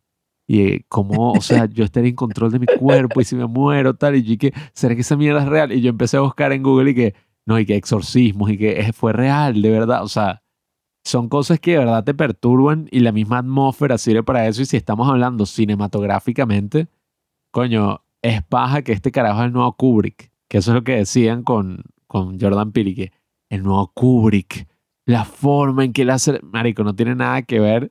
Y si vamos a hablar de películas así donde hay gran tensión, coño, por ejemplo, The Killing of a Sacred Deer, por ponerte un ejemplo, tú dices como coño, o sea, oh, sí, baby. ahí ya hay otra cosa más interesante, o sea, esta es la No, primera bueno, película del carajo. Simplemente Oz compara a. Jordan Peele con Alejandro González Iñárritu. Yes.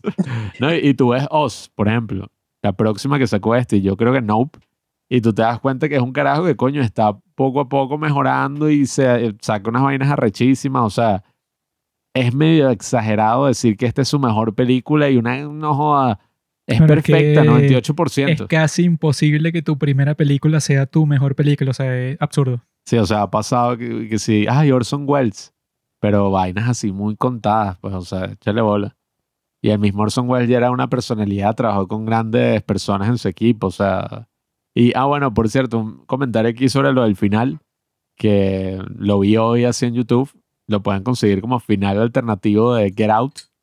Y es que el final alternativo, eh, ¿sabes? Bueno, te acuerdas del final, ¿no? De Get Out. Que es que el tipo está estrangulando a, a la tipa, ¿no? A la novia. Qué rica. Eh, ¿no? ¿Cómo? O sea, yo vi los dos, o sea, la película yo la vi hace mucho tiempo, pero el final lo vi hoy los dos. Entonces no Ah, recuerdo bueno. bien cuál es el que ponen en la película. ¿entiendes? bueno, el de la La película. novia se parece a Caitlyn Jenner. ¿no? El de la película es que el tipo la está estrangulando y uno piensa que llegó la policía, pero en verdad es el amigo, pues. Y entonces uno como que se alegra como que coño, marico, casi, o sea, casi se joda. Es la TSA. Eh, que yo leí varios comentarios sobre el final, el final alternativo y que yo cuando vi que llegó la policía empecé a llorar. Porque yo dije, ay, yo sabía, se le iban a llevar preso por ser negro, pero no era el amigo y yo empecé a aplaudir en el cine. Porque yo dije que sí, Police y brutality. que, ah, marico, maldita estúpida. El, el punto es que el alternativo es en el que sí llega la policía y se lo llevan preso. Y coño, es muy terrorífico porque yo creo que es algo que pasaría, no necesariamente porque él es negro y ya, aunque eso es un comentario interesante que hace, sino porque, marico, se quemó la casa. Te encuentran estrangulando a una tipa, mataste así, o sea, los bichos van a Ah, decir como que, ajá, marico, ¿qué paja es ese que se querían meter en tu cuerpo? Unos neurocirujanos, una Sí, o familia, o sea, sea, no te van a suena como el cuento más mentiroso del mundo. Exacto. Y no o sea, tiene pruebas de nada. entonces es como súper interesante. Y en el final alternativo, no es que es que se lo, lo llevan preso y ya, sino que el amigo está como que, ajá, pero no te acuerdas de los nombres y de las vainas, o sea, no vas a decir algo. Y el chique, yo les gané, o sea, al final ellos no van a seguir haciendo eso. No Pero importa que ya esté en la cárcel. Y yo, el hecho se para y se va para el creo coño. que el final de la película, de todas formas, no es feliz. Porque el tipo, este Chris, él, ajá, bueno, sobrevivió y salió libre. Pero el tipo va a quedar que sí con el trauma más fuerte de la historia. O sea, psicológicamente su cabeza, bueno, ex- explotó. Porque bueno, si tú te diste cuenta que el mismo día que tu novia, eso pues, y que no, que tú la amas y vas a conocer a sus padres y todo. Pero al mismo tiempo, la tienes que matar el mismo día, pues, o sea, el mismo día que te estás yendo con tu novia, que bueno, que los tipos lo mostraban al comienzo, que sí se querían bastante, bueno, que la tienes que matar y mataste a sus padres y a su hermano. O sea, Ah. luego de todo eso, tú psicológicamente vas a quedar pero totalmente desquiciado porque, bueno, no solo por eso, sino que eso, ¿por qué los mataste? Ah, porque los tipos te secuestraron para quitarte tu cuerpo porque eres negro. O sea, el tipo va a quedar eso psicológicamente en un estado deplorable. ¿no? No, bueno, y viendo las fotos de la novia, como con 10 novios negros. Ah, bueno, ese son las peores fotos que puedes conseguir de tu novia. Imagina que eso, que estás en el cuarto de tu novia y de repente encuentras como 10 selfies de que tu novia estaba saliendo que sí con un equipo entero de básquetbol, con LeBron James, Kevin Durant, con unos negros No, que y debe tener un pene así como de, de dos metros, entonces tú piensas y coño, En una caja así, todas guardaditas, como que, ay. mi novia es una zorra. El tipo no, no, no va a querer ver un blanco más nunca en su vida. ¿no? Coño, entonces, coño, a ver, yo pienso que el final alternativo era súper cool y quizás cinematográficamente, o sea, como película, es más interesante porque te muestra como que, coño, el bicho pasó de estar en una prisión mental, ¿no? De estos bichos que lo metieron ahí con la hipnosis y todo este peo, a pasar ya a una prisión física. Y no solamente eso, sino que es como la gran ironía, ¿no? De toda la cuestión. Eh, o sea, eso de que termina en la cárcel siendo un hombre negro, todo el subtexto, ¿no? Que eso tiene. Eso para mí hubiera hecho más interesante la película, o sea, en general, o sea, futuro, tú dices como, coño, qué bolas, marico, o sea, qué hijos de puta. O sea, pasó todo eso y el tipo igual terminó en la cárcel, o sea, no pudo vencerlos No, nunca así es como que tú no comprendes. Ya tú ser negro, tú estás encarcelado en un cuerpo del negro, porque tú no quieres ser negro. Pero tú, dentro del cuerpo del negro, es como una prisión. Tú no puedes dejar de ser negro, no puedes dejar que la gente te discrimine. Ellos te marginalizaron. Tú estás preso siendo negro dentro de tu cuerpo. Luego tú que ya estás preso, te meten en una prisión. Entonces es como que estés preso dentro de una celda. O sea, como que te metan en una celda dentro de una celda. Cuéntanos, Carlos, tú, un hombre afroamericano, negro, en Estados Unidos el día de hoy, ¿eso es así? De bola que es así. Yo, eh, claramente yo no soy afroamericano. Coño, eres Yo me negro. encuentro negro aquí y le digo nigga y bueno, oh, le dije la palabra, lo siento. The N-word. eh, marico, me mata coñazo. Sí. De bolas, huevón, yo soy Hispanic, Latino. Tú eres Latins. O sea, tú eres como Stephen, ¿cómo es? Steve Curry. Steph Curry. Un tipo así que tú dices como que, coño, este dicho parece negro, pero como que no. Es como Barack Obama, que Dicen a, lo, a como Curry, light skin. Barack Obama y que es negro y su mamá es blanca. Eso no funciona así, ¿no? Tú eres como de sangre mixta. Como Drake, el rapero. ah, bueno, es verdad. Y, ajá, ¿y has visto vainas así de racismo o vainas De bola. y- Coño, yo, yo he visto eh, de, de cosas que ella ha visto, es más al revés, o sea, de, de negros hacia blancos o de negros hacia latinos. Mm, Son más racistas. Este, Te tomaste la píldora roja, ¿no? supongo que supongo que por el propio resentimiento que tienen, ¿no? Pero es como que sí, pues, son, son más racistas. Eh, tanto en temas laborales como en la cotidianidad, o sea, te tratan como más feo. Este, entre ellos sí es diferente, ¿no? Pero como que Claro. con un blanco o con un latino son, son como más mamagüevos. En cambio, los blancos, por el mismo tiempo, por el mismo tema de, de toda la culpa que sentirán, supongo, eh, ellos tratan de ser como más, yo no sé si será como, pues, algo que en verdad sienten, pero bueno, al menos lo intentan, ¿no? Tratan de, de pues, tratarte bien, ¿no? Ser más De ser polite. igual. Sí, exacto, son como más polite, son más relajados y eso, pues. Una Pero- cortesía falsa. Ah, sí, yo creo. Pero algo que también he visto bastante, por lo menos aquí en Nueva York, que tú ves de todo, veo muchísimas parejas eh, blancas con negras. o sea, ¡No! pero muchísimo, Eso muchísimo, no o debe sea, ser permitido. Las leyes deben actuar. El gobierno. Te lo juro, es una vaina, pero burda, o sea, bastante, todos los días. Once que you si go black, you never go más- back. la que- sí, así me dijo una vez una negra fuera paja. Coño. Eh, marico, catiras, catiras, que si la vaina la historia y con un bicho morado, pues. Yo, yo veo eso y llamo a la policía. A mí me gusta el, el café como mis Mira, que hay una negro. blanca secuestrada. Estoy en la calle 4 de Nueva York. ¿Te acuerdas del video ese del- que habían como que un negro había secuestrado a una una vaina así? Y she, I knew something was wrong when a little white, when a little white girl walked into a black man's arm. Y dead giveaway. y dead giveaway. Eso no es natural, eso es una ofensa contra las leyes naturales de Dios. que el negro a decir que no y eso y que yo sabía que había algo malo cuando vi una blanca los brazos negros.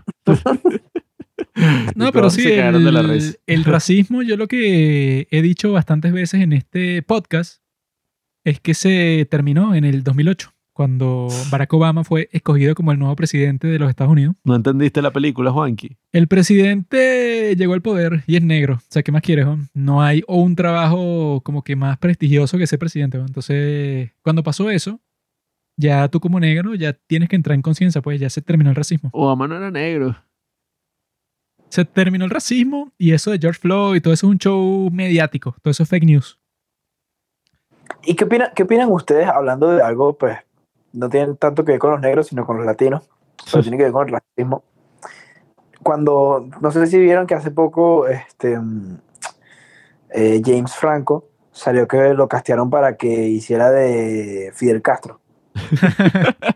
Entonces, marico, o sea, literal, un poco de gente, incluso este John Leguizamo, que es un actor colombiano, eh, Ah, sí. un poco de gente, marico, estaba vuelta loca, sí, pero vuelta loca de que cómo es posible que este, hayan agarrado a este tipo que es gringo, no sé qué, en vez de haber agarrado a un latino o a un cubano que pudo haber hecho esa vaina y que lo pudo haber lanzado al estrellato, eh, no sé qué, que, o sea, el, en Hollywood y en, en la industria nada más hay como un, cua- un cua- un 4% de representación latina, cuando, los que lo, cuando hay un 20% de gente que consume latinos, todo el contenido de Hollywood y de la industria, no sé qué, cómo es posible, no sé qué vaina. Pero entonces, o sea, yo me pongo a pensar y digo como que, ajá, este, es medio chimbo que hayan agarrado a este pana porque, bueno, este tipo no habla ni español, pero Giancarlo Esposito. primero, o sea, primero, primero es actuación, pues, que, o sea, tú puedes interpretar a quien te dé la gana. Y segundo, eh, en verdad el tipo se parece burda, pues, a Fidel Castro. Es que parecen los carajos y que la sirenita no es negra.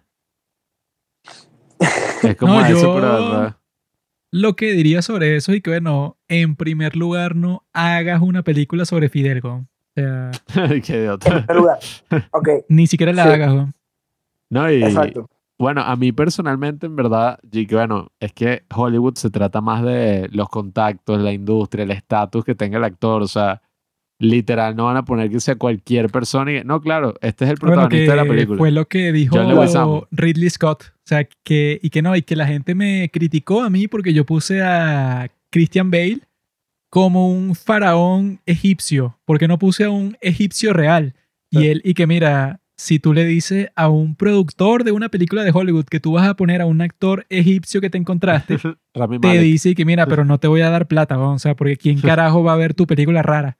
Pero si pones a Christian Bale, va a ser y que coño, si Christian Bale está dispuesto a participar en tu proyecto, te doy un montón de dinero porque yo sé que un montón de gente va a ver la película solo porque está Christian Bale. Entonces, bueno, obviamente, si James Franco va a protagonizar esa película de Fidel, y bueno, que no sé qué, qué- qué clase de enfermo Coño, va el- a, di- a dirigir la película. Hecho, se parece, que es lo, más y gracioso. que, bueno, obviamente que sí, sí. si ese es el protagonista, tiene más éxito comercial que si es un tipo cubano cualquiera. weón. No, y Claro. Marico, si están tan dolidos, hagan una película en Latinoamérica sobre Fidel, que creo que ya están hecho vainas así, bueno, sobre el No. Che. Em, yo por lo menos vi mucha gente que, este, ajá, yo, uno de los que más estaba como hablando de esa vaina era John Leguizamo. Ah, Jackie Robinson. Y la gente y que, marico, o sea, ¿cómo tú vas a decir esa vaina si tú hiciste una película, no, no sé qué película fue, Él hizo de Luigi. interpre- interpretando a un carajo italiano y tú eres un maldito latino, o sea, que vas a estar... Él interpretó a Luigi en la película de Mario Bros. Cultural Appropriation. está pegado. Sí, es que, marico, eso es un show porque también si tú te pones a ver como que, bueno, ajá, pero es que, ¿qué? Es una cuota que tú le vas a pedir a un cineasta y, ah, ok, mira, en la actualidad el 20% de las personas que van al cine en Estados Unidos son es latinas. Exactamente lo que Por está lo tanto, pasando, o sea, mi amigo. absurdo. Si hubieras escuchado la recomendación de Juanqui, llamada Sí. Juanqui recomienda las nuevas reglas de Hollywood, hubieras visto que en Hollywood está pasando exactamente eso que acabas de describir. Que te dicen y que, ok, yo voy a financiar tu película, pero ¿cuáles son los porcentajes raciales que tiene? Si el porcentaje racial es 100% blanco, pues olvídate de eso porque nadie te la va a financiar. Tiene que ser mínimo eso, 30 negro, 30 latino y 15 blanco y 10 asiático, una cosa así. Y eso pues, o sea, no es que es una cuestión, digamos, secreta, sino que han tenido acceso a un montón de correos electrónicos y un montón de cosas así que los directores de casting les dicen directamente que mira, tienes demasiados blancos en tu película. Y con tantos blancos nadie te la va a financiar, así que mete unos negros. Entonces, bueno, eso es exactamente lo que está pasando el día de hoy. No, y bueno, yo quería hacer un comentario que es medio, no sé si controversial, quizás un poco triste, pero es que, coño, ¿verdad que ladilla? Que, ajá, ok, Estados Unidos es la industria, ¿no? O sea, es la mayor industria de cine a nivel mundial. Pero también uno dice como que, coño, qué bola es que uno tiene como que, no sé si ese prejuicio o ese sentimiento de que sus países, o sea, o nuestros países son tan mierda, que, que no, necesitamos actuar en una película estadounidense para poder reafirmarnos como actores y vainas. O sea, es como que, marico, si tanto te interesa interpretar a Fidel Castro, o sea, en una película, Haz tu película cubana de mierda. o sea, haz una en Latinoamérica de Fidel Castro, si tanto es, o sea, estás tan ofendido, marico, que Jane Franco haga una, marico, haz una en tu país, o sea, yo entiendo que, ajá, ok, es que hay muchos latinos en Estados Unidos y todo, pero hay que aceptar, o sea, Estados Unidos, es Estados Unidos, yo no estoy yendo a Corea del Sur a decir, coño, ¿dónde están los negros en esta serie coreana? Porque allá hay una gran cantidad de africanos que, o sea, marico, We're gonna build the wall. o sea, o yo no veo una película latina y que, coño, ¿dónde están los emigrantes españoles? Porque yo There conozco are muchos emigrantes españoles en mi Too país y no many están representados. Mexicans in the United States. Marico, cada, cada país tiene su gente así distinta y bueno, Too many illegal aliens Harán sus in the películas, ¿qué United coño? States. No, y además, este, o sea, yo he leído vainas también que dicen como que, ah, bueno, Fidel Castro lo va a hacer Jane Franco, pero literal todo el elenco, toda la producción, todos son latinos. Entonces, marico, sí, ¿sabes? O sea, Dejen el show. show. Dejen su show, marico, o sea, por Dios. y, o sea, hay grandes actores así, coño, que por ser latinos ni que, sí, es que los latinos actualmente, o sea, obviamente que los encasillan mucho por esas vainas los narcos y tal. Eh, pero, coño, hay grandes, por lo menos ahorita, ¿cómo es el bicho ese Pedro Pascal? ¿No? ¿Ese qué es? ¿Ese es latino? Sí, es español, de- compadre. Es Chile, hispanoamericano. Él es de Chile, Pascal Sí, bo, él estaba a favor de la, él estaba a favor del, del- de la verga, Constitución. De la constitución. Con- ¡Qué idiota! Ah, bueno, eso fue lo que no hablamos en la introducción. Nah, que puedo mencionar eso rápido. Después pasamos para heredi- hereditario, porque Pablo está obsesionado con la raza. weón. Pablo puede pasar tres horas Yes. hablando sobre la política racial de Joe Biden. Mm. Yo vi lo de Chile y yo pensé que, ah, bueno, ¿a quién carajo le importa ese mini país? Que bueno, está como que en el Yes. borde de, todo el continente. Entonces los tipos, se- no sé, tienen como que un complejo de superioridad porque tienen una buena economía, Uno de los países más avanzados de Latinoamérica. claro. Pero al mismo tiempo, esos, bueno, se creen la gran cosa, ¿no? Los chilenos. Entonces yo puse ahí en las stories un tweet de tu gran amigo Carlos, Gustavo Petro. Tipo, dije que Pinochet revivió, citando los resultados de lo de la constitución, ¿no? Y yo puse, este tipo es bastante cringe. Entonces, salió un montón de gente con un show y que no, ¿cómo vas a decir eso? Entonces yo les dije que, bueno, díganme las opiniones sobre qué es lo que piensan sobre lo que pasó en Chile, pues lo del que le preguntaron a la gente qué es lo que quiere. Y bueno, como los padres del cine tenemos así bastante variedad ideológica, salieron, no sé, como siete personas diciendo que estaban de acuerdo y siete personas diciendo que estaban en desacuerdo. Y entonces nos han dejado de seguir como 80 personas ya porque eso, yo he puesto puros chistes eso, pero acerca de los dos lados de lo de la constitución. Y bueno, obviamente los que perdieron se sienten un poco tristes, ofendidos, y que no, yo estoy totalmente decepcionado sobre el destino de mi país.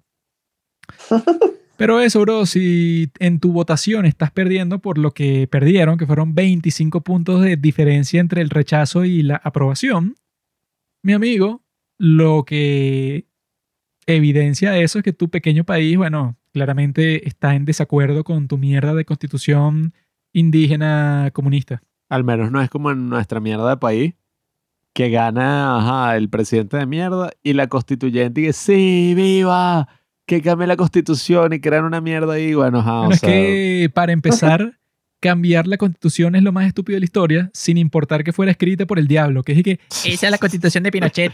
Y que bueno, mi bro, eso no importa, porque de la constitución de los Estados Unidos, como yo le decía a Pablo, que bueno, es un poco tontín, eh, hay gente que dice que no, es que la constitución de los Estados Unidos fue escrita por gente que tenía esclavos. Y es que bueno, y entonces, por esclavista el blanco. punto es que la constitución es buena o no. O sea, ¿está bien escrita o no? Y de bolas que la de Estados Unidos está bien escrita porque es la constitución más antigua del planeta que ha mantenido su vigencia, mientras la constitución de mierda de tu paisito, no sé, de Bolivia, cada tres años la cambian completamente porque, bueno, fue escrita por 300 indígenas. ¿no? Bueno, y en, y en el mismo caso de la de Estados Unidos, es una cuestión que ha tenido muchas interpretaciones a lo largo de la historia. Pues no es que es un documento que tiene que ser tan explícito para que Bueno, no, lo que dice ahí es lo que, que dice eso, ahí. tanto Listo. la de Venezuela, la nuestra, como la de Sí, Chile, no, ajá. Dice que artículo 357.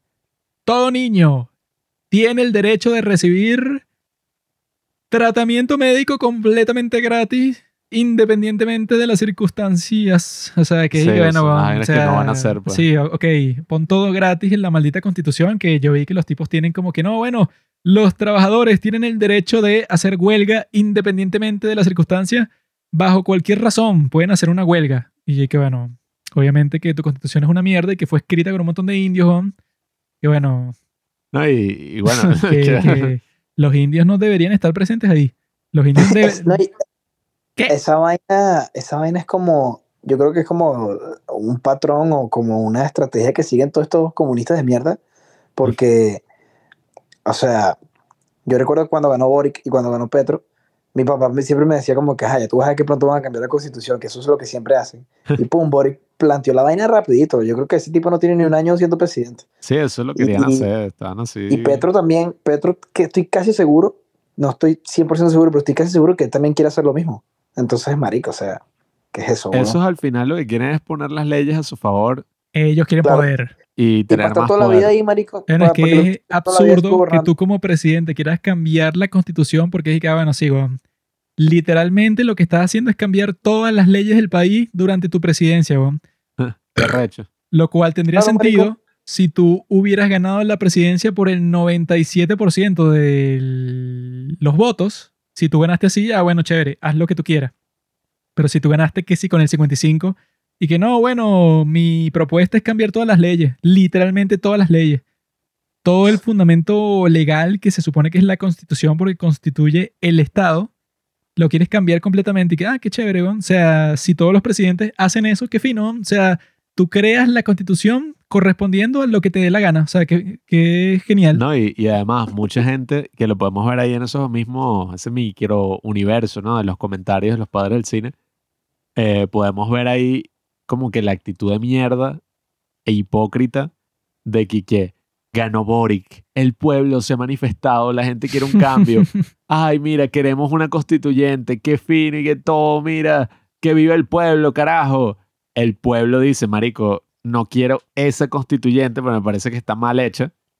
Váyanse a la mierda, son puros idiotas, No, no, son puros que- pendejos que se dejan llevar por las mentiras. Ganaron las mentiras. No ganó el importa el, poder. pueblo. ganó el carajo. dinero. O sea, Y no le- ganó. eso es mentira. No, no les importa lo que piense la mayoría, pues. O sea, los tipos lo que quieren es poner su agenda o lograr, qué sé yo, un cambio particular y se afincan en que esto es lo que quiere toda la mayoría. O sea, yo soy la voz del pueblo y es como, marico, eso es mentira. O sea, That's what Joe Biden wants to do with America. He, hacer un cambio así tan grande, bueno. he wants to turn America into Venezuela with steroids, I told you. Pero eso, ya hemos hablado del tema. Podemos pasar a Ah, hablar bueno. sobre, silencio, sobre Hereditary. Que bueno, yo tengo una gran historia sobre Hereditary. Yo quería hacer eso. no, ya has hablado demasiado raci- racialista. Hereditary. Ah, coño, en esta historia que vas a contar ahí estábamos presentes Carlos, yo, Robinson. Yo la vi en el cine, junto con el idiota aquí, En el cine donde Juan Pablo besó a la, a la, a la nena.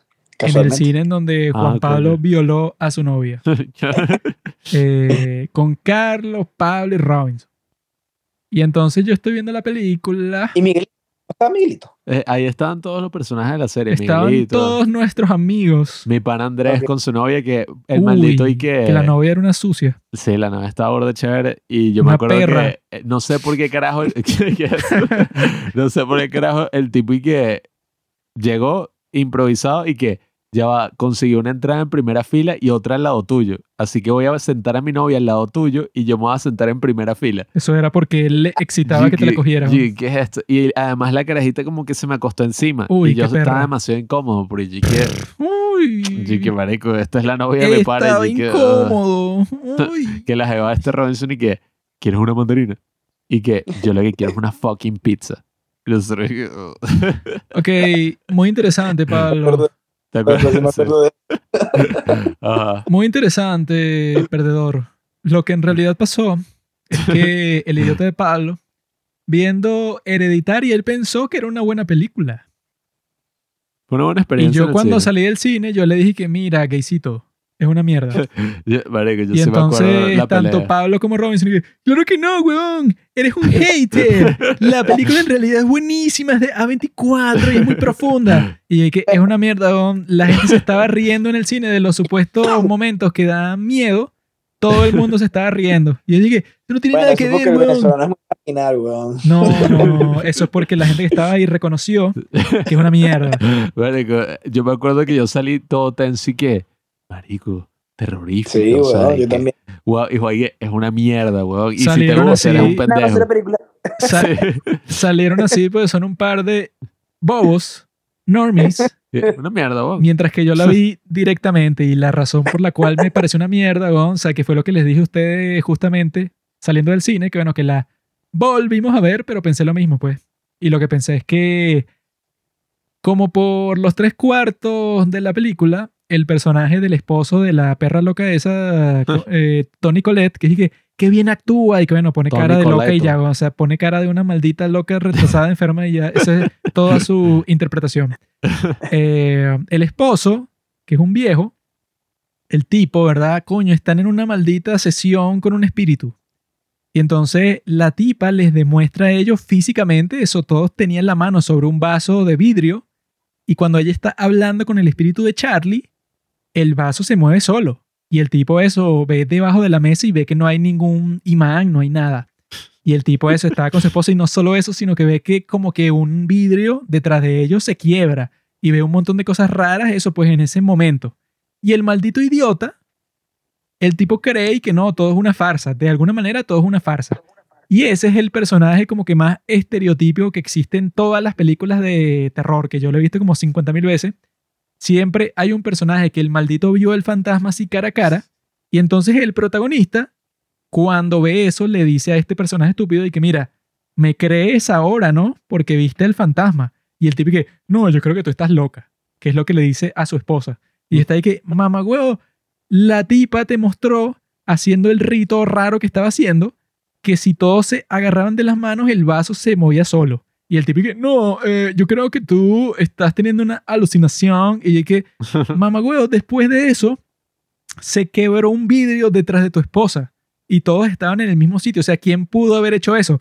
O sea, y eso pues está que si el, el diario que se escribe solo, un montón de dibujos, y el tipo actúa como si la tipa está loca, cuando el tipo presenció un montón de hechos sobrenaturales. Entonces yo dije, bueno, esta película se la da de que es súper artística, súper genial, y que no, esta no es una película de terror como cualquier otra, sino que es una cuestión sobre el duelo, súper profunda, de la familia y tal. Y dije, no, en realidad es una mierda, porque tiene todos esos clichés de película de terror que sí del Conjuro 3, pero lo tiene así, eso pues en un paquete y que no, Sí. esto es una película súper artística de Sí, se, A24. se la da así, que sí, con la intro así toda show, marico, la intro más show del mundo y que mira esta toma, mira esta toma que recho, o sea, mira, soy demasiado arrecho, mira esta maldita toma.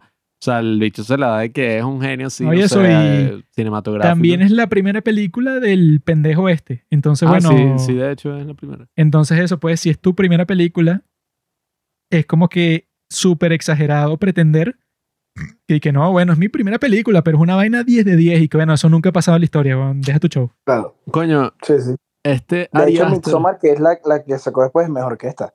Es mejor y en mi opinión sigue siendo una mierda. Coño, es que yo no sé, yo a mí en particular Ari Aster como que cuando la veo en el cine por primera vez sí me emociona, o sea, sí me parece muy arreche, como que marico, qué miedo y todo lo que sentí durante la película esta vaina es una obra maestra. Pero a medida que pasa el tiempo y como que los efectos de los antidepresivos empiezan a bajar, como que te empiezas a dar cuenta de que en verdad esto no es tan arrecho, ¿sabes? O sea, dices como que coño, no sé, o sea, como que el bicodín ya nos empieza a pegar como antes. Y entonces, no sé, tú dices como que, marico, aquí está pasando algo raro. Y cuando la vuelves a ver, no tiene el mismo efecto. Y si la vuelves a ver, se desgasta y se desgasta y se desgasta. Y yo creo que lo que me he dado cuenta, hablando de Midsommar aquí en el podcast y de, no sé cómo se dice en inglés, hereditary, hereditary. Nunca aprendí creo cómo que se sí. pronuncia esa vaina. Pero bueno, Creo que se pronuncia así. hereditario. Es que, coño, son películas que tienen muchísimo potencial, o sea, están muy bien hechas técnicamente hablando y las actuaciones y eso. Pero, coño, dependen demasiado del shock value, pues, o sea, de choquearte así la primera vez. Y una vez pasa, tú te das cuenta de, ya va, esto no es tan profundo como parece cuando la estás viendo por primera vez. O sea, ¿qué pasa con esta película?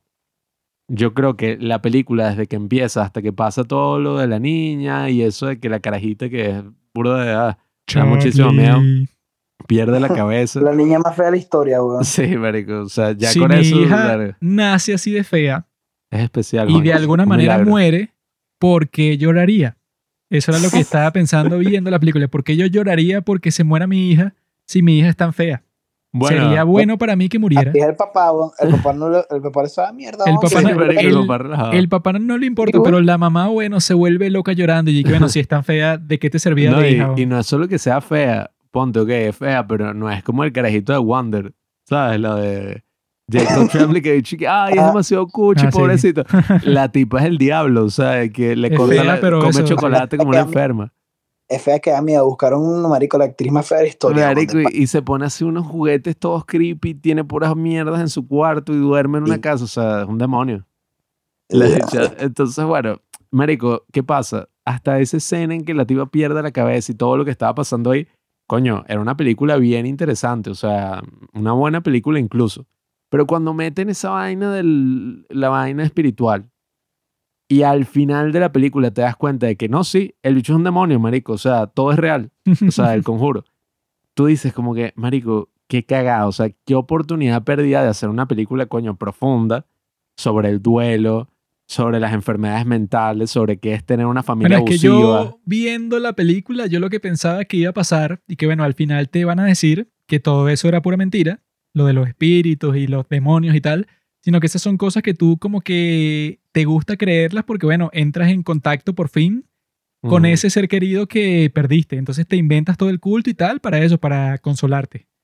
Esa parte sería genial, o sea, yo creí que iba hacia allá, Exacto. pero cuando te ponen y que no, en realidad la abuela hizo todo este ritual del el destino diablo. para que tú, eh, para que Peter eh, diera su cuerpo, para que Charlie, que era el demonio palmón, estuviera en el cuerpo de Peter. Palmón. Y, y entonces yo viendo eso, yo dije, eh, ok, si todo eso es real, ¿por qué carajo me está mostrando la historia de una familia ahí de puros perdedores? cuando me pudieran mostrar la historia del culto que tiene el poder de convocar al diablo palmón, y que bueno, sería mucho mejor ver eso que ver la historia y que, ay, se le murió la abuela, George se le murió la Bush, hija. A quien llamo el diablo. ¿Qué pensaste tú de Hereditary, Carlos? Eh, pues creo que me pasó algo similar a lo de Juan Pablo, porque yo la volví a ver con. O sea, yo cuando salí del cine, como Juan Pablo y como Robinson, estábamos y que verga, marico. Y estábamos cagadísimos. Y era como que, mierda, no puedo dormir esta noche. Vi a poca gente sin cabeza y no sé qué vaina. Y esa Tony Colette, no, hay que, tiene que ganar el Oscar y vaina, qué recho. este, pero después yo, hace como un año, la volví a ver con mis padres. Y fue como que, mmm, vaina no, está- no da tanto miedo, es puras huevonadas mías o qué, weón. Sí. Y, o o sea, ya cuando sabes lo que va a pasar es como que... uh, Exacto, y o sea, hay peli y eso, o sea, no es porque sepas lo que va a pasar, sino porque es la misma película que, pues, no sé, como que no tiene, no Sí. tiene un, un- un verdadero impacto como otras que, marico, tú las puedes ver varias veces y te vas a seguir cagando, ¿sabes? Este, mm, entonces sí, estoy de acuerdo con eso. Con Midsommar no me ha pasado eso porque la verdad es que no la he visto tanto, la he visto, la he visto como una vez nada más. Pero, pero bueno, aquí. Em, entonces sí, este, me pasó eso y eh, obviamente creo que entra en eso de sobrevalorada porque también cuando la película salió, marico, todo el mundo decía que era la mejor película de terror del siglo XXI. Mamá, huevo. Y, y, sea, todo el mundo en verdad daba como que con esa paja y era como que no puede ser. La vaina más arrecha de la historia, así revolucionaria, esta película de terror no, y que y, no. y profundísima. hacían 20 años que no sacaban una película de terror Ajá, así. marico. Cosa tan espe- espectacular. Mierda, no sé ¿Qué? qué. El terror volvió. El terror un genio. A24, o sea, y es la película más profunda porque no es solo una película de terror, sino que habla sobre el duelo y las enfermedades mentales y todo lo que sufría esta familia en contexto de que no sé qué vaina. Marico, la gente con A24, que ese es como el fetichismo, ¿no?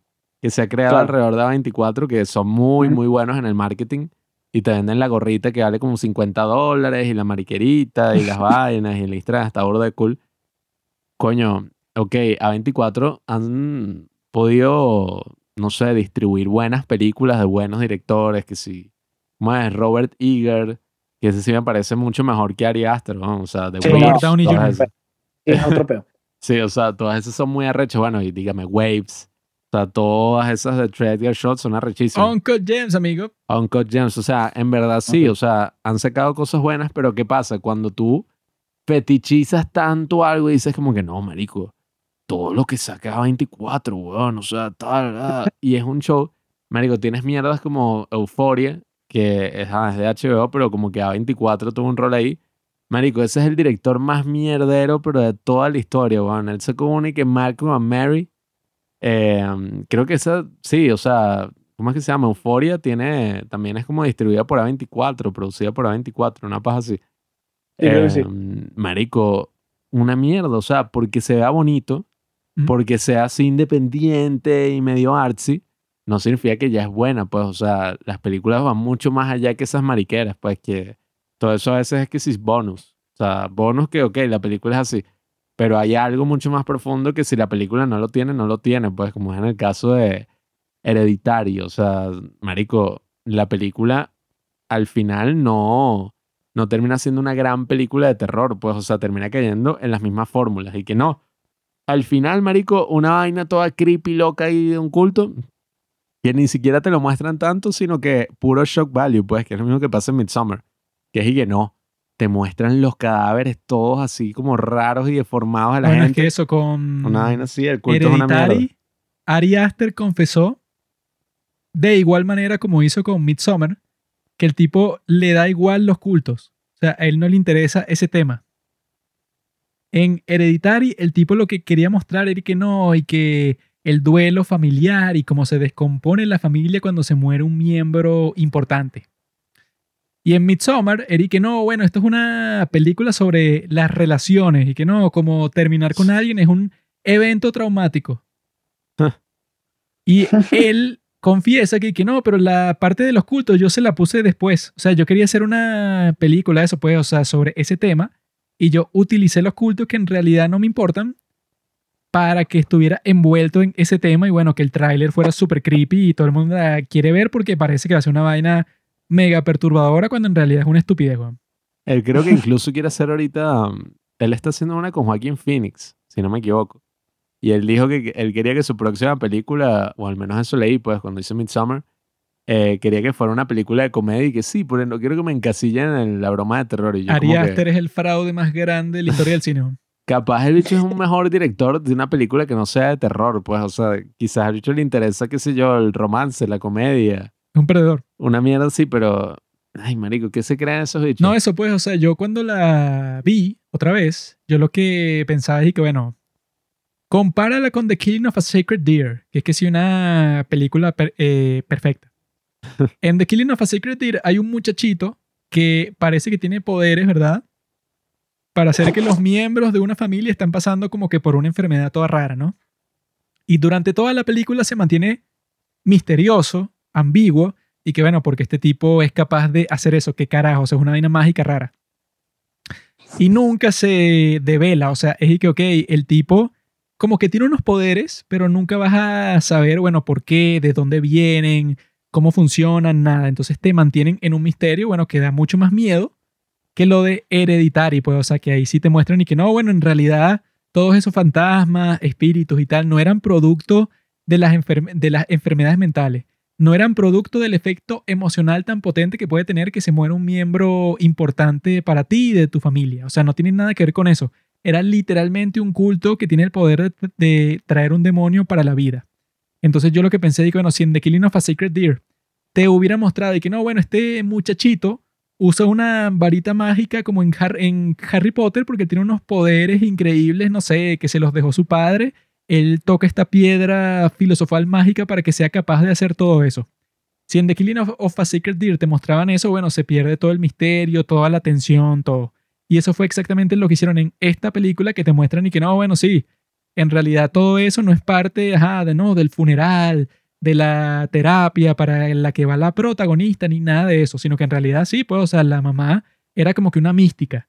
Y ahí es que, bueno, yo creo que ahí es que lanzan toda la película a la basura porque tú dices y que bueno, entonces si tú vas a contar la historia de un culto místico, ¿por qué me cuentas esta historia tan estúpida sobre esta familia? Que eso, que las partes en donde, en, en donde te muestran que la familia quedó destruida, yo creo que sí están bastante bien hechas. O sea, cuando te muestran que cuando tienen interacciones entre los miembros de la familia luego de que la abuela muere, se siente muy raro. O sea, cuando está Tony Colette, habla con Peter, se, se siente raro porque hay como que mucha tensión, o sea, no se siente como que una familia en donde todos están conectados porque viven en el mismo sitio, sino que se siente como que son individuos que vi- viven juntos pero que no conectan en lo absoluto, pues, o sea, no tienen nada en común. Mm. Entonces todos se tratan mal, pues, todos se gritan, se tratan así hostilmente. Luego tienen una discusión que, bueno, que es, que es cuando Tony Colette y Peter, eso, como que se echan la culpa los unos a los otros por la muerte de Charlie.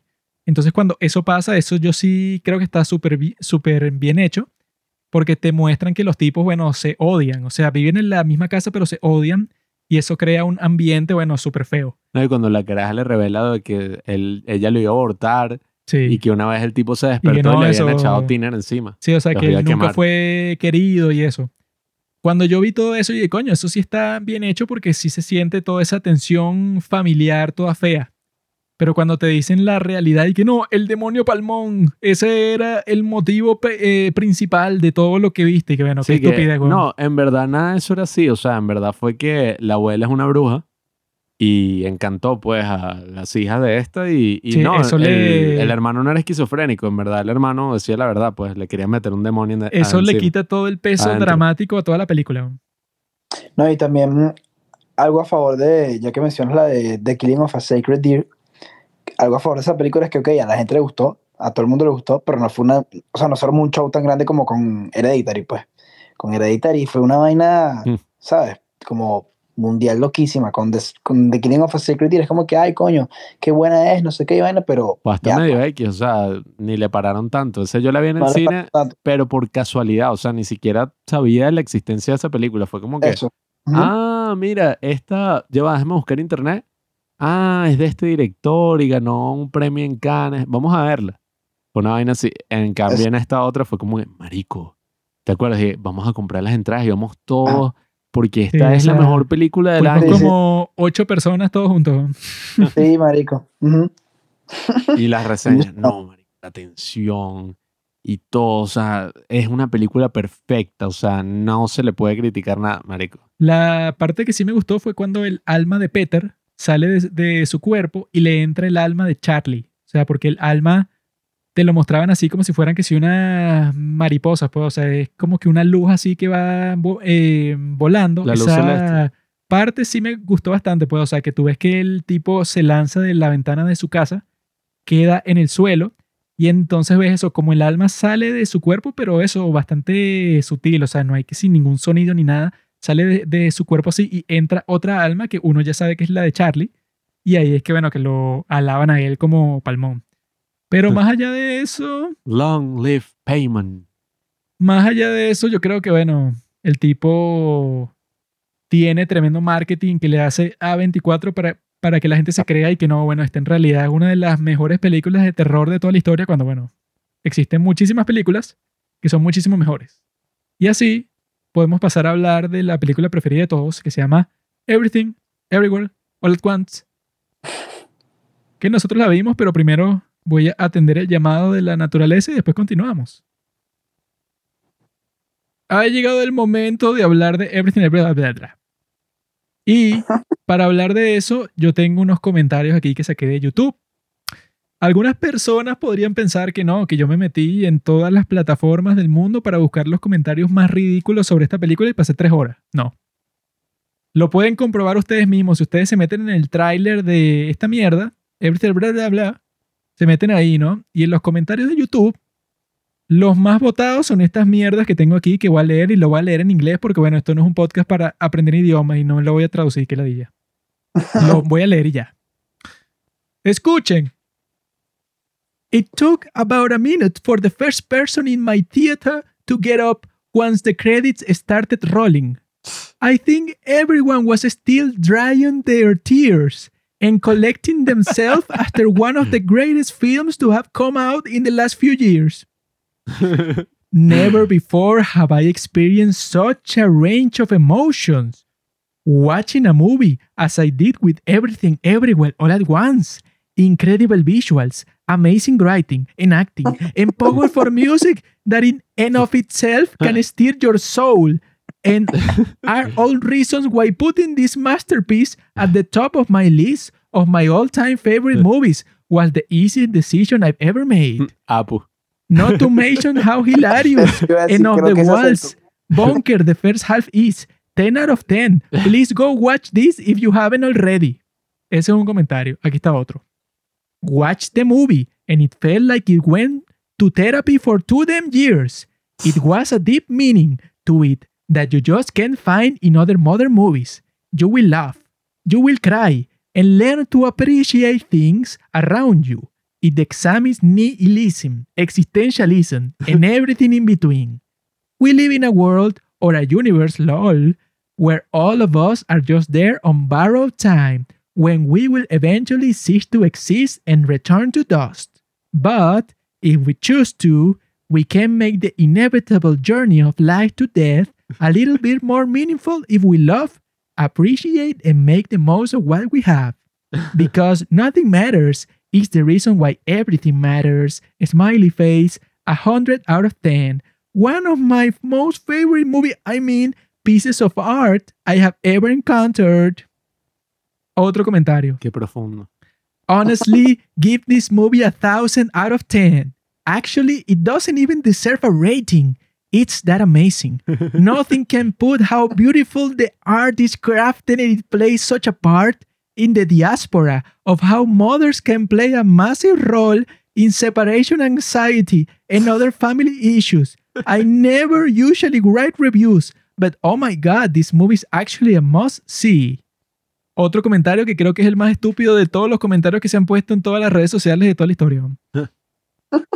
My wife and I cried, laughed, cried then again, laughed again in the theaters, went home, felt some existential crisis, cried again for a good 30 minutes, then laughed remembering all the silly scenes. Easily my top one movie of all time. Este marico no For está ni casado. bringing me and my wife on a roller coaster ride. It deserves all the praise and none of the hate. y yo viendo estos comentarios, conseguí creo que otro en Reddit, para ver si lo tengo por aquí, que yo dije, bueno, esta gente creo que es de los más retrasados que han existido. Bueno, bueno, este sobre y que la conversación de las piedras y que the dialogue less conversation between rocks was the most profound expression of emotion I've ever seen on a big screen this year. Incredible creativity and execution. Y eso, ni siquiera estoy men- mencionando en los comentarios. Eh, mira esto, eh. I cried so many times during this movie. I didn't even expect, but the impact and unrequited love, opportunities not taken, the complicated relationship between parents and their children, between partners. It is honestly an incredible feat of writing that a film so surreal and genre defying could also be one of the most relatable movies I ever seen in a very long time. I was sobbing at some points. Just incredible.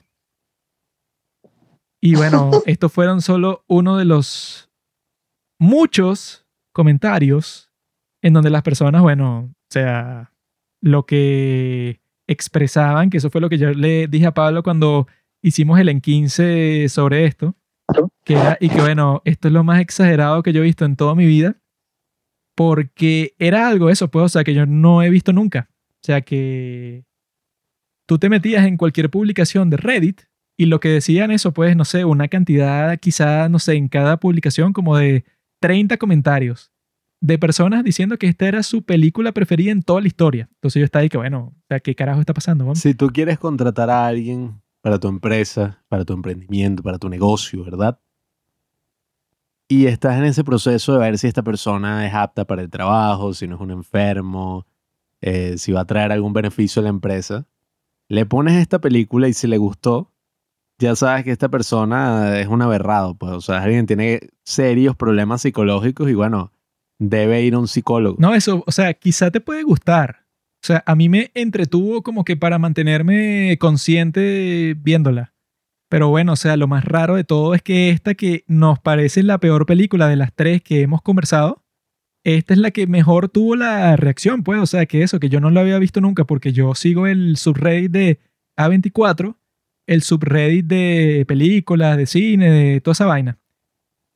Y siempre hacen una publicación cuando sale la nueva película y tú te metes en cualquier publicación de esas y tienes gente normal y que, ah, mira, esto estuvo fina, esta no me gustó, esta tal, tal, tal. O sea, una discusión normal.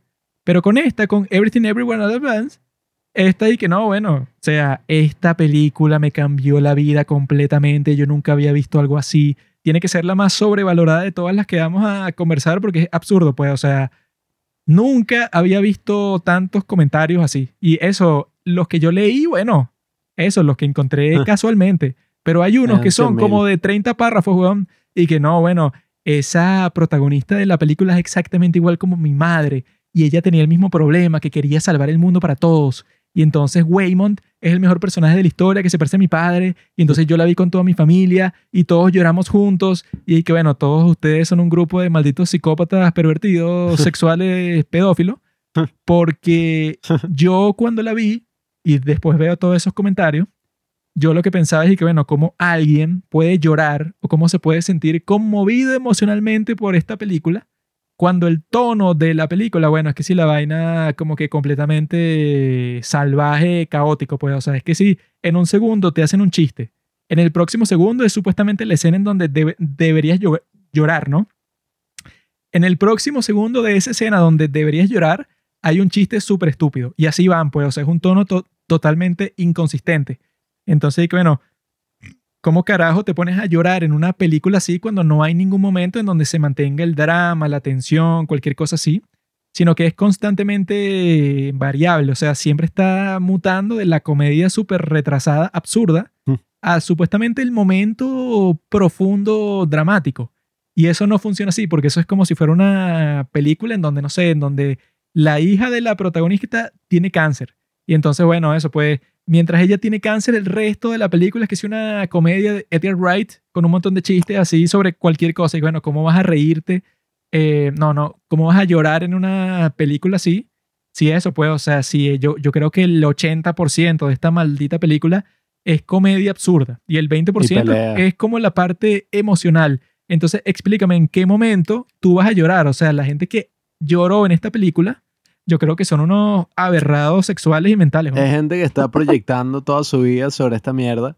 Y para dejar algo claro, ¿no? Sobre esta película en particular, es como un estereotipo de la gente que le gusta el cine decir que algo está sobrevalorado o algo está infravalorado. Yo nunca había escuchado estas palabras, pero en inglés es como lo más famoso que this film is so overrated, underrated. Le encanta a todo el mundo decir eso, o sea, puede ser una obra maestra que ganó el Oscar y fue alabada por muchas personas en su época, pero un cineasta así No, mamador va a decir, esta película es tan infravalorada. Hay 100.000 videoensayos con ese Sí. título. Y que The Most Underrated Movie of All Time. que- Sí, que esta es la película más infravalorada de toda la historia.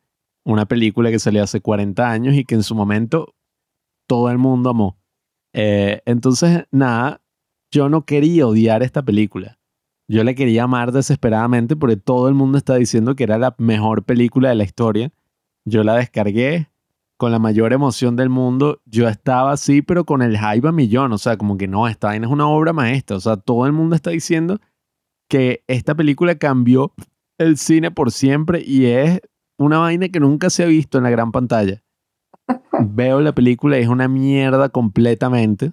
Así que váyanse a la mierda si ustedes están y que, no, pero es que ustedes son unos haters, ustedes odian todo.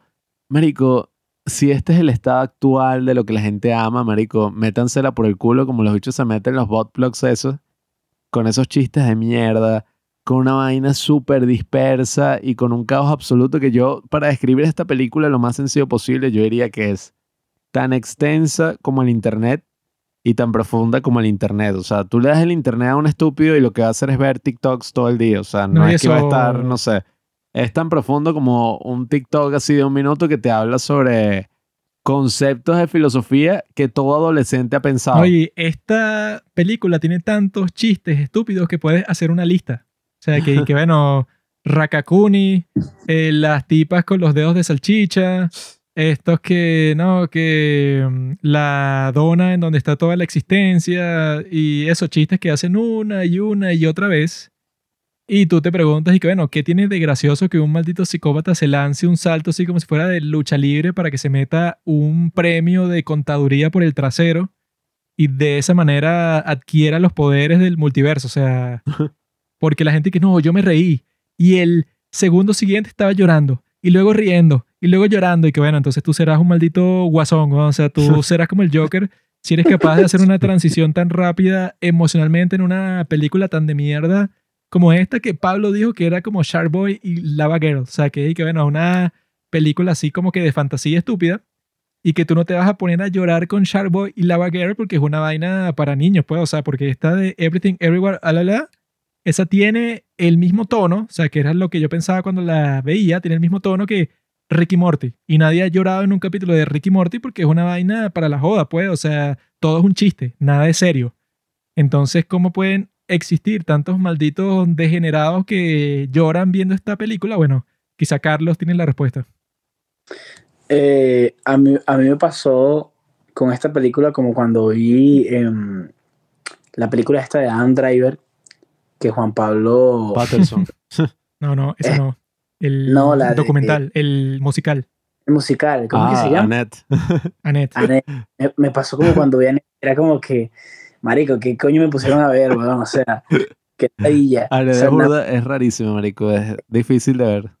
es rarísima y, y, o sea, y, y primero yo vi a la china, que entonces la china hablaba en inglés horrible y, y entonces se ponía a hablar en chino con el esposo, pero a veces se salían unas frases en inglés, como que, ¿para qué, sabes? Si tú no hablas inglés, tú hablas chino, tú hablas con tu esposo es en chino, no en inglés. Y después lo que hacían era, era, era hablar en inglés nada más, weón. Y era como que marico, pero qué, qué necesidad.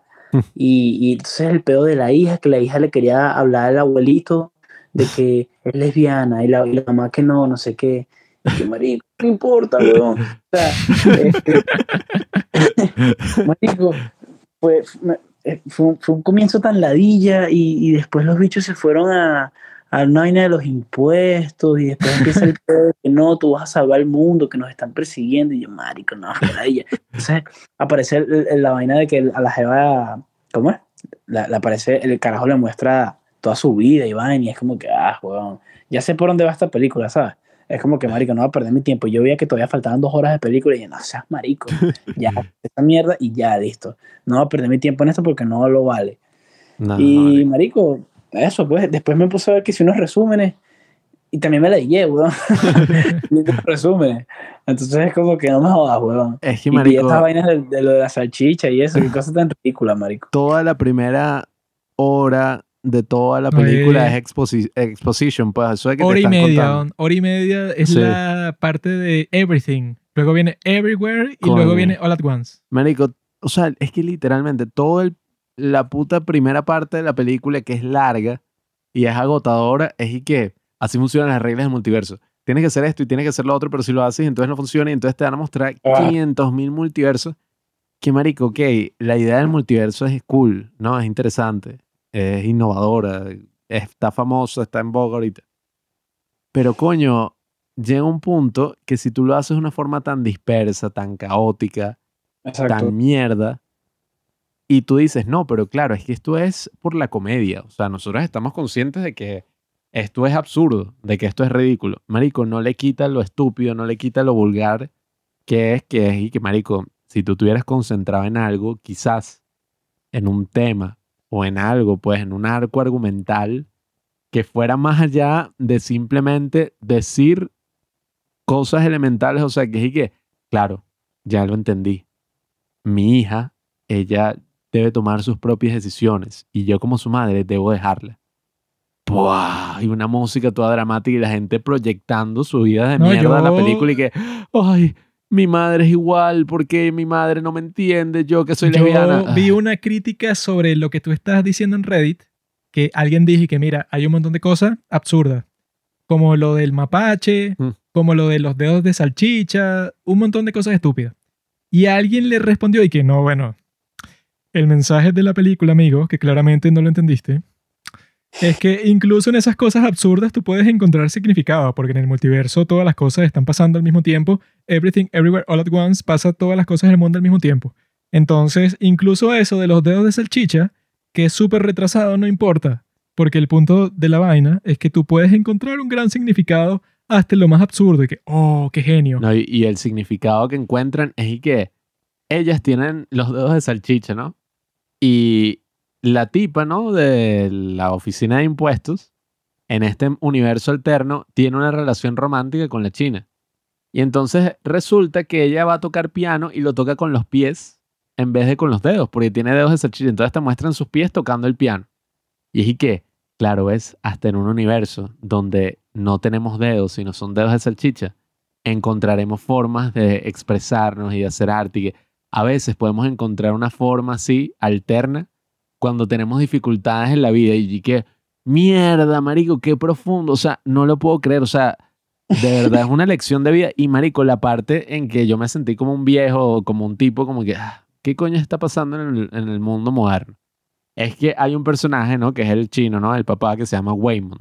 Y es un personaje cool, pues, o sea, el- ese es el actor que hace del el chinito en los Goonies y en la Indiana Jones y tal, y actúa burda de particularmente, o sea, es un personaje muy pintoresco.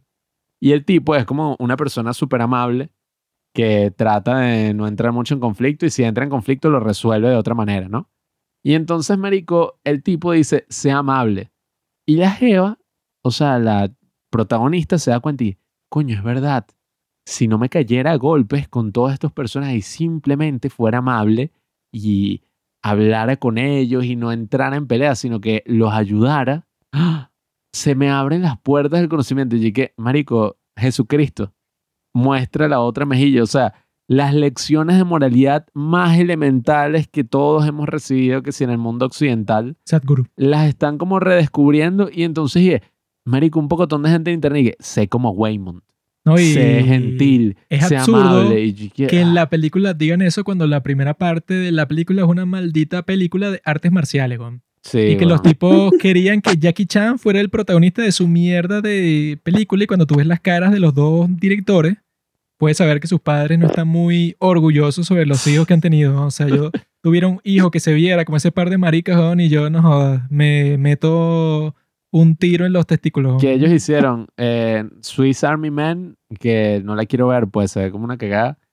Y uno de ellos dirigió una que sí es una buena película, o sea que en verdad sí se las recomiendo para sacarse el sabor de mierda de la boca, que es la de The Dead of Dick Long, No que sé. es mucho más normal, es mucho más No, sencilla, eso- es mucho más efectiva que Yo esta aquí mierda. tengo una frase de la película que dice la gorda china lesbiana que explica todo lo que tienes que saber, ¿no? La tipa dice, si nada importa, el miedo y el dolor que sientes por no haber hecho nada con tu vida desaparecen. Ahí tienes la razón por la Mm. cual tanta gente, bueno, ay, que no, esta es la mejor película del mundo. Porque eso es como que, ok, no, tu vida es una mierda, ¿no? O sea, tú eres un maldito miserable infeliz. Pero nada importa. Y si nada importa, si tú eres un maldito miserable, eso tampoco importa, ¿no? O sea, tú puedes ser exactamente igual que otra persona que es exitosa, pero en tu caso no lo eres, pero nada importa. O sea, que te ponen así que, que no, bueno, la lesbiana quiere morir porque está experimentando todo en todas partes al mismo tiempo. Y entonces ella está buscando a la china madre suya para que experimente lo mismo, para que ella entienda por qué ella se quiere suicidar. Y la única forma de suicidarse es meter todo el, o sea, todo el multiverso en una dona, ¿verdad? Ese es todo su ob- eh, objetivo, ¿no? Y cuando lo haces y que, bueno, ella intenta hacerlo, pero su madre la convence de que no se suicide, etcétera, ¿no? Esa es toda la historia. Pero entonces uno cuando ve la cuestión, ah, que yo quería ver el video de Wisecrack y que, bueno, sobre la filosofía de esta película. Ah. Porque, bueno, los tipos se sacan que si lo más rebuscado de todas las cosas, bueno, algo que no está ahí, ellos lo encuentran. Pero eso, pues, en esta, cuando se pone que no, es que nada importa, porque el nihilismo y el absurdismo y El existencialismo. filosofías así, bueno, que en realidad son una estupidez y que nadie las ha leído porque los tipos que escriben esos libros como Sartre escriben de una forma tan terrible que nadie se ha leído esa mierda de libro. Mm. Pero lo que los tipos dicen al final es que, ah, mira, como en el pasado que si el cristianismo y todas esas cosas era lo que le daba sentido a tu vida porque te daba como que una serie de valores, moralidad, un montón de cosas que tú usas para vivir como ya eso no es como que tan dominante, como el cristianismo no es lo que domina eso, todas las facetas de tu vida, entonces como dice Nietzsche, pues, y que bueno, Dios murió, entonces tú, tú tienes que encontrar algo nuevo con lo cual eso, identificarte. Entonces lo que dicen es que no, bueno, tú mismo creas tu propio significado y que, wow, o sea, que, in- que increíble, ¿no? Mm. Pero eso, pues, la forma en que lo dicen, que yo lo he escuchado muchísimo y de la filosofía más superficial del mundo que encuentras en YouTube filosofía de un adolescente. Que lo que dicen es y que no, bueno, nada importa. Pero ¿qué quieren decir con nada, nada importa? Es que no hay como que una importancia fundamental desde una perspectiva cósmica, así tipo, no sé, en Galactus, el tipo que se come los planetas en Marvel. No existe como que una importancia así cósmica, porque hay planetas que son masivos y están vacíos y a nadie le importa, son puras rocas. Entonces, como que no hay una importancia en sí sino que todo depende de tu perspectiva. Entonces no hay como que nada que importe en sí, sino que tú mismo le das el significado. Y, y lo dice en la película en una frase también, ¿no? Que te ponen y que no, cuando se creía que nosotros éramos el centro de la galaxia, pues, o sea, Ajá, que todo del el... sistema solar. Sí, o sea, que todo giraba alrededor de la Tierra y no al revés. Mataron y torturaban a personas que decían lo contrario. ¿no? Y que por la mayoría de nuestra historia nosotros pensábamos que los planetas giraban alrededor de la Tierra y matamos a un montón de gente por decir lo contrario. Ahora es distinto. Sí, o sea, Y yo ahí estaba y que por la mayoría de nuestra historia, ¿sabías que la historia de los seres humanos es más de 300.000 años? No, No, y- no, y que eso, pues, y no sé, los años medievales. Pero eso, eso de decir y que desde una perspectiva cósmica, si tú vas al planeta Marte, nada importa porque todo está lleno de rocas. Entonces las cosas que tú crees que importan en realidad no lo son porque tú vives en un planetita que se llama la Tierra y entonces para el resto del universo tú no importas. Y eso, bueno, eso lo puede decir solo un retrasado y se ha escuchado muchísimo en YouTube. Que es y que no, bueno, claro, es que nada importa eso desde la perspectiva cósmica. del universo entero. Pero la perspectiva cósmica no existe, porque no hay, o sea, si tú estás diciendo que no existe ningún dios al que le importen todas las cosas que están pasando en todas partes del mundo al mismo tiempo, entonces eso significa que, bueno, entonces esa perspectiva no existe y lo que importa son las cosas que te importan a ti, pues, o Claro, sea, es que no es tan complicado como lo quiere hacer ver la película. güey. es nuestra propia perspectiva. O sea, nosotros somos los que creamos el- el concepto de significado.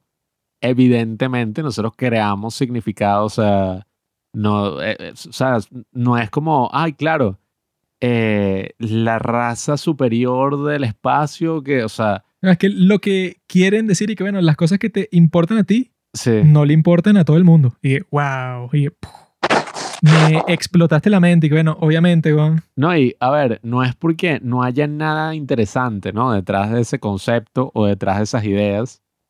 Sí hay cosas interesantes que pueden dar para hablar. Mi gran problema con esta película es que a diferencia de otras grandes películas o películas que de verdad son profundas, es que esas películas no te lo nombran constantemente y te dicen la respuesta a través de un diálogo de mierda de Que no tiene sentido, pues. discurso. Sí, o sea, a través de un discurso cualquiera, que eso es justamente lo que ocurre en esta película.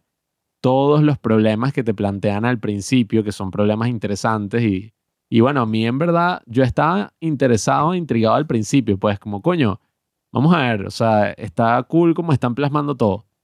¿Qué pasa? Al final todo se resuelve por una leche de que la tipa de la oficina de impuestos también se divorció y ella entiende que como esta china random que no conoce se está divorciando, eso la justificó a meterle un golpe que eso no entendí, o sea, ok, le metió el golpe, no le metió el golpe, ¿qué pasó? Y a robarle dinero al Estado por no pagar sus impuestos. O sea, no tiene sentido toda esa resolución y no se resuelven todas las cosas de la vida a través de discursos, pues, o sea, para tú expresar una gran verdad a través del arte, no lo tienes que hacer diciéndolo literalmente una y otra y otra vez en la cara del público, en la cara de la persona. O sea, es mucho más profundo si haces la pregunta, haces la reflexión y uno llega hasta ahí solo. O sea, no agarrado de la mano. O sea, Claro. uno simplemente como que, coño, se empieza a hacer preguntas y eso es lo que pasa con grandes películas que No, no, es- tú viste que sigue reflexionando, Mr. pues. Nobody, Carlos. Coño, justo estaba hablando de esa película con unos panas estos días y no, no la he visto. Pero mundo Esa, yo cuando estaba volviendo a ver Everything Everywhere, bla, bla, bla, esa yo lo que pensaba de que, bueno, eso hace lo que quiere hacer Everything Everywhere, bla, bla, bla, lo hace, pero coherentemente. O sea, te muestra una historia en donde el tipo está viviendo como que las varias vidas que él pudo haber tenido en toda la historia, si hubiera tomado una decisión, entonces el multiverso te lleva de un sitio a otro. Y hay una parte que él dice que, bueno, incluso no tomar una decisión es tomar una decisión de no tomarla, pues. Así que como que te muestran todas las posibles permutaciones que pueden existir si eso, pues si eres libre. Eh, Bro. Entonces ahí te muestran que, bueno, solo hay un personaje y el personaje eso está viviendo como 10 realidades distintas. Y eso, pues que si con distintas mujeres con las que se casó, distintos sucesos de todo tipo y él termina en un futuro como que súper raro.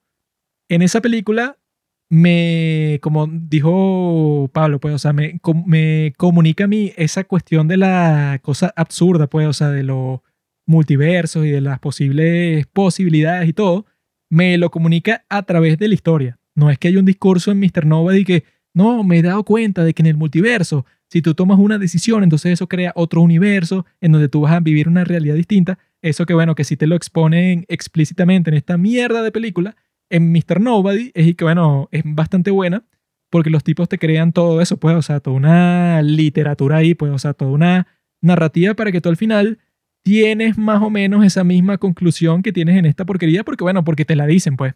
En cambio, en Mr. Nobody, o sea, que yo creo que 100 veces es mejor, usan los mismos conceptos y todo, y es muchísimo mejor en todo sentido. No, y, y esta película, no sé si esto ya es como una especie de cliché, ¿verdad? Pero, ¿qué pasa?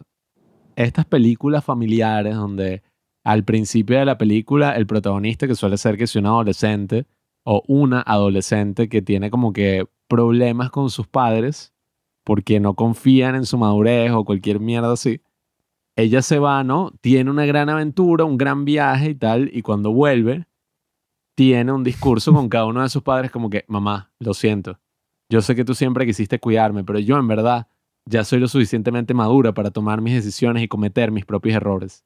Papá, yo sé que todo lo que tú hiciste fue por mi bien y te aprecio por eso, pero yo también debo cometer, no sé, o sea, debo Mis tomar... propios tal. errores. Eh, hermano, te quiero mucho y sé que si te perdería, todo sería peor. Los amo", Eso pasa al final de todas las películas de Disney. ¿no? Sí, o sea, y tú dices como que, ay, bueno, eso es exactamente lo que pasa aquí, pero te lo muestran como no, esta vaina es algo nunca antes visto en la historia del Pasa cine. O sea, al final de Click. ¿no? Sí, o sea, no, esto es algo súper complejo, marico. O sea, algo que, que coño, o sea, estamos descubriendo el agua tibia y eso es lo que pasa con todas estas mierdas así, que es como que, no, te digo algo que nunca antes se ha pensado en la historia de la humanidad.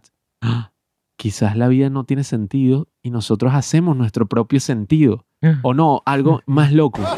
Y es, marico, quizás si simplemente fuéramos amables los unos con los otros y nos tratáramos bien, o sea, entendiéramos nuestros problemas, no nos tendríamos que pelear Bueno, y el mundo sería perfecto. Yo vi como 100 Ah. comentarios diciendo exactamente eso. Y que no, mira, yo me di cuenta que si la gente, en vez de juzgar, se pone en el lugar de la otra persona, al parecer como que todo es más fácil, bueno, o sea, la gente se entiende mejor. O sea, no hay que juzgar al principio, sino primero hay que conocer a la persona. Wow. Eso fue lo que me enseñó la película. Y dije, bueno, ¿qué tal si te lees el Evangelio de Mateo?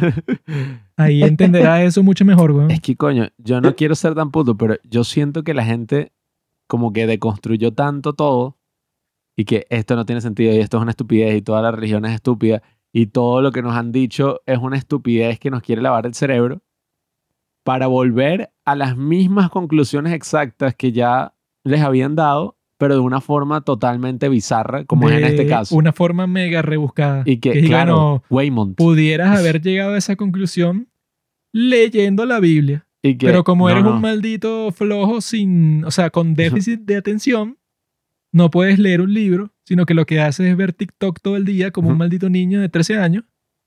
Y entonces tienes que ver esta mierda de película para darte cuenta de las realidades más obvias de la historia que la humanidad ha compartido por 10.000 generaciones desde el nacimiento de nuestro Salvador Jesucristo.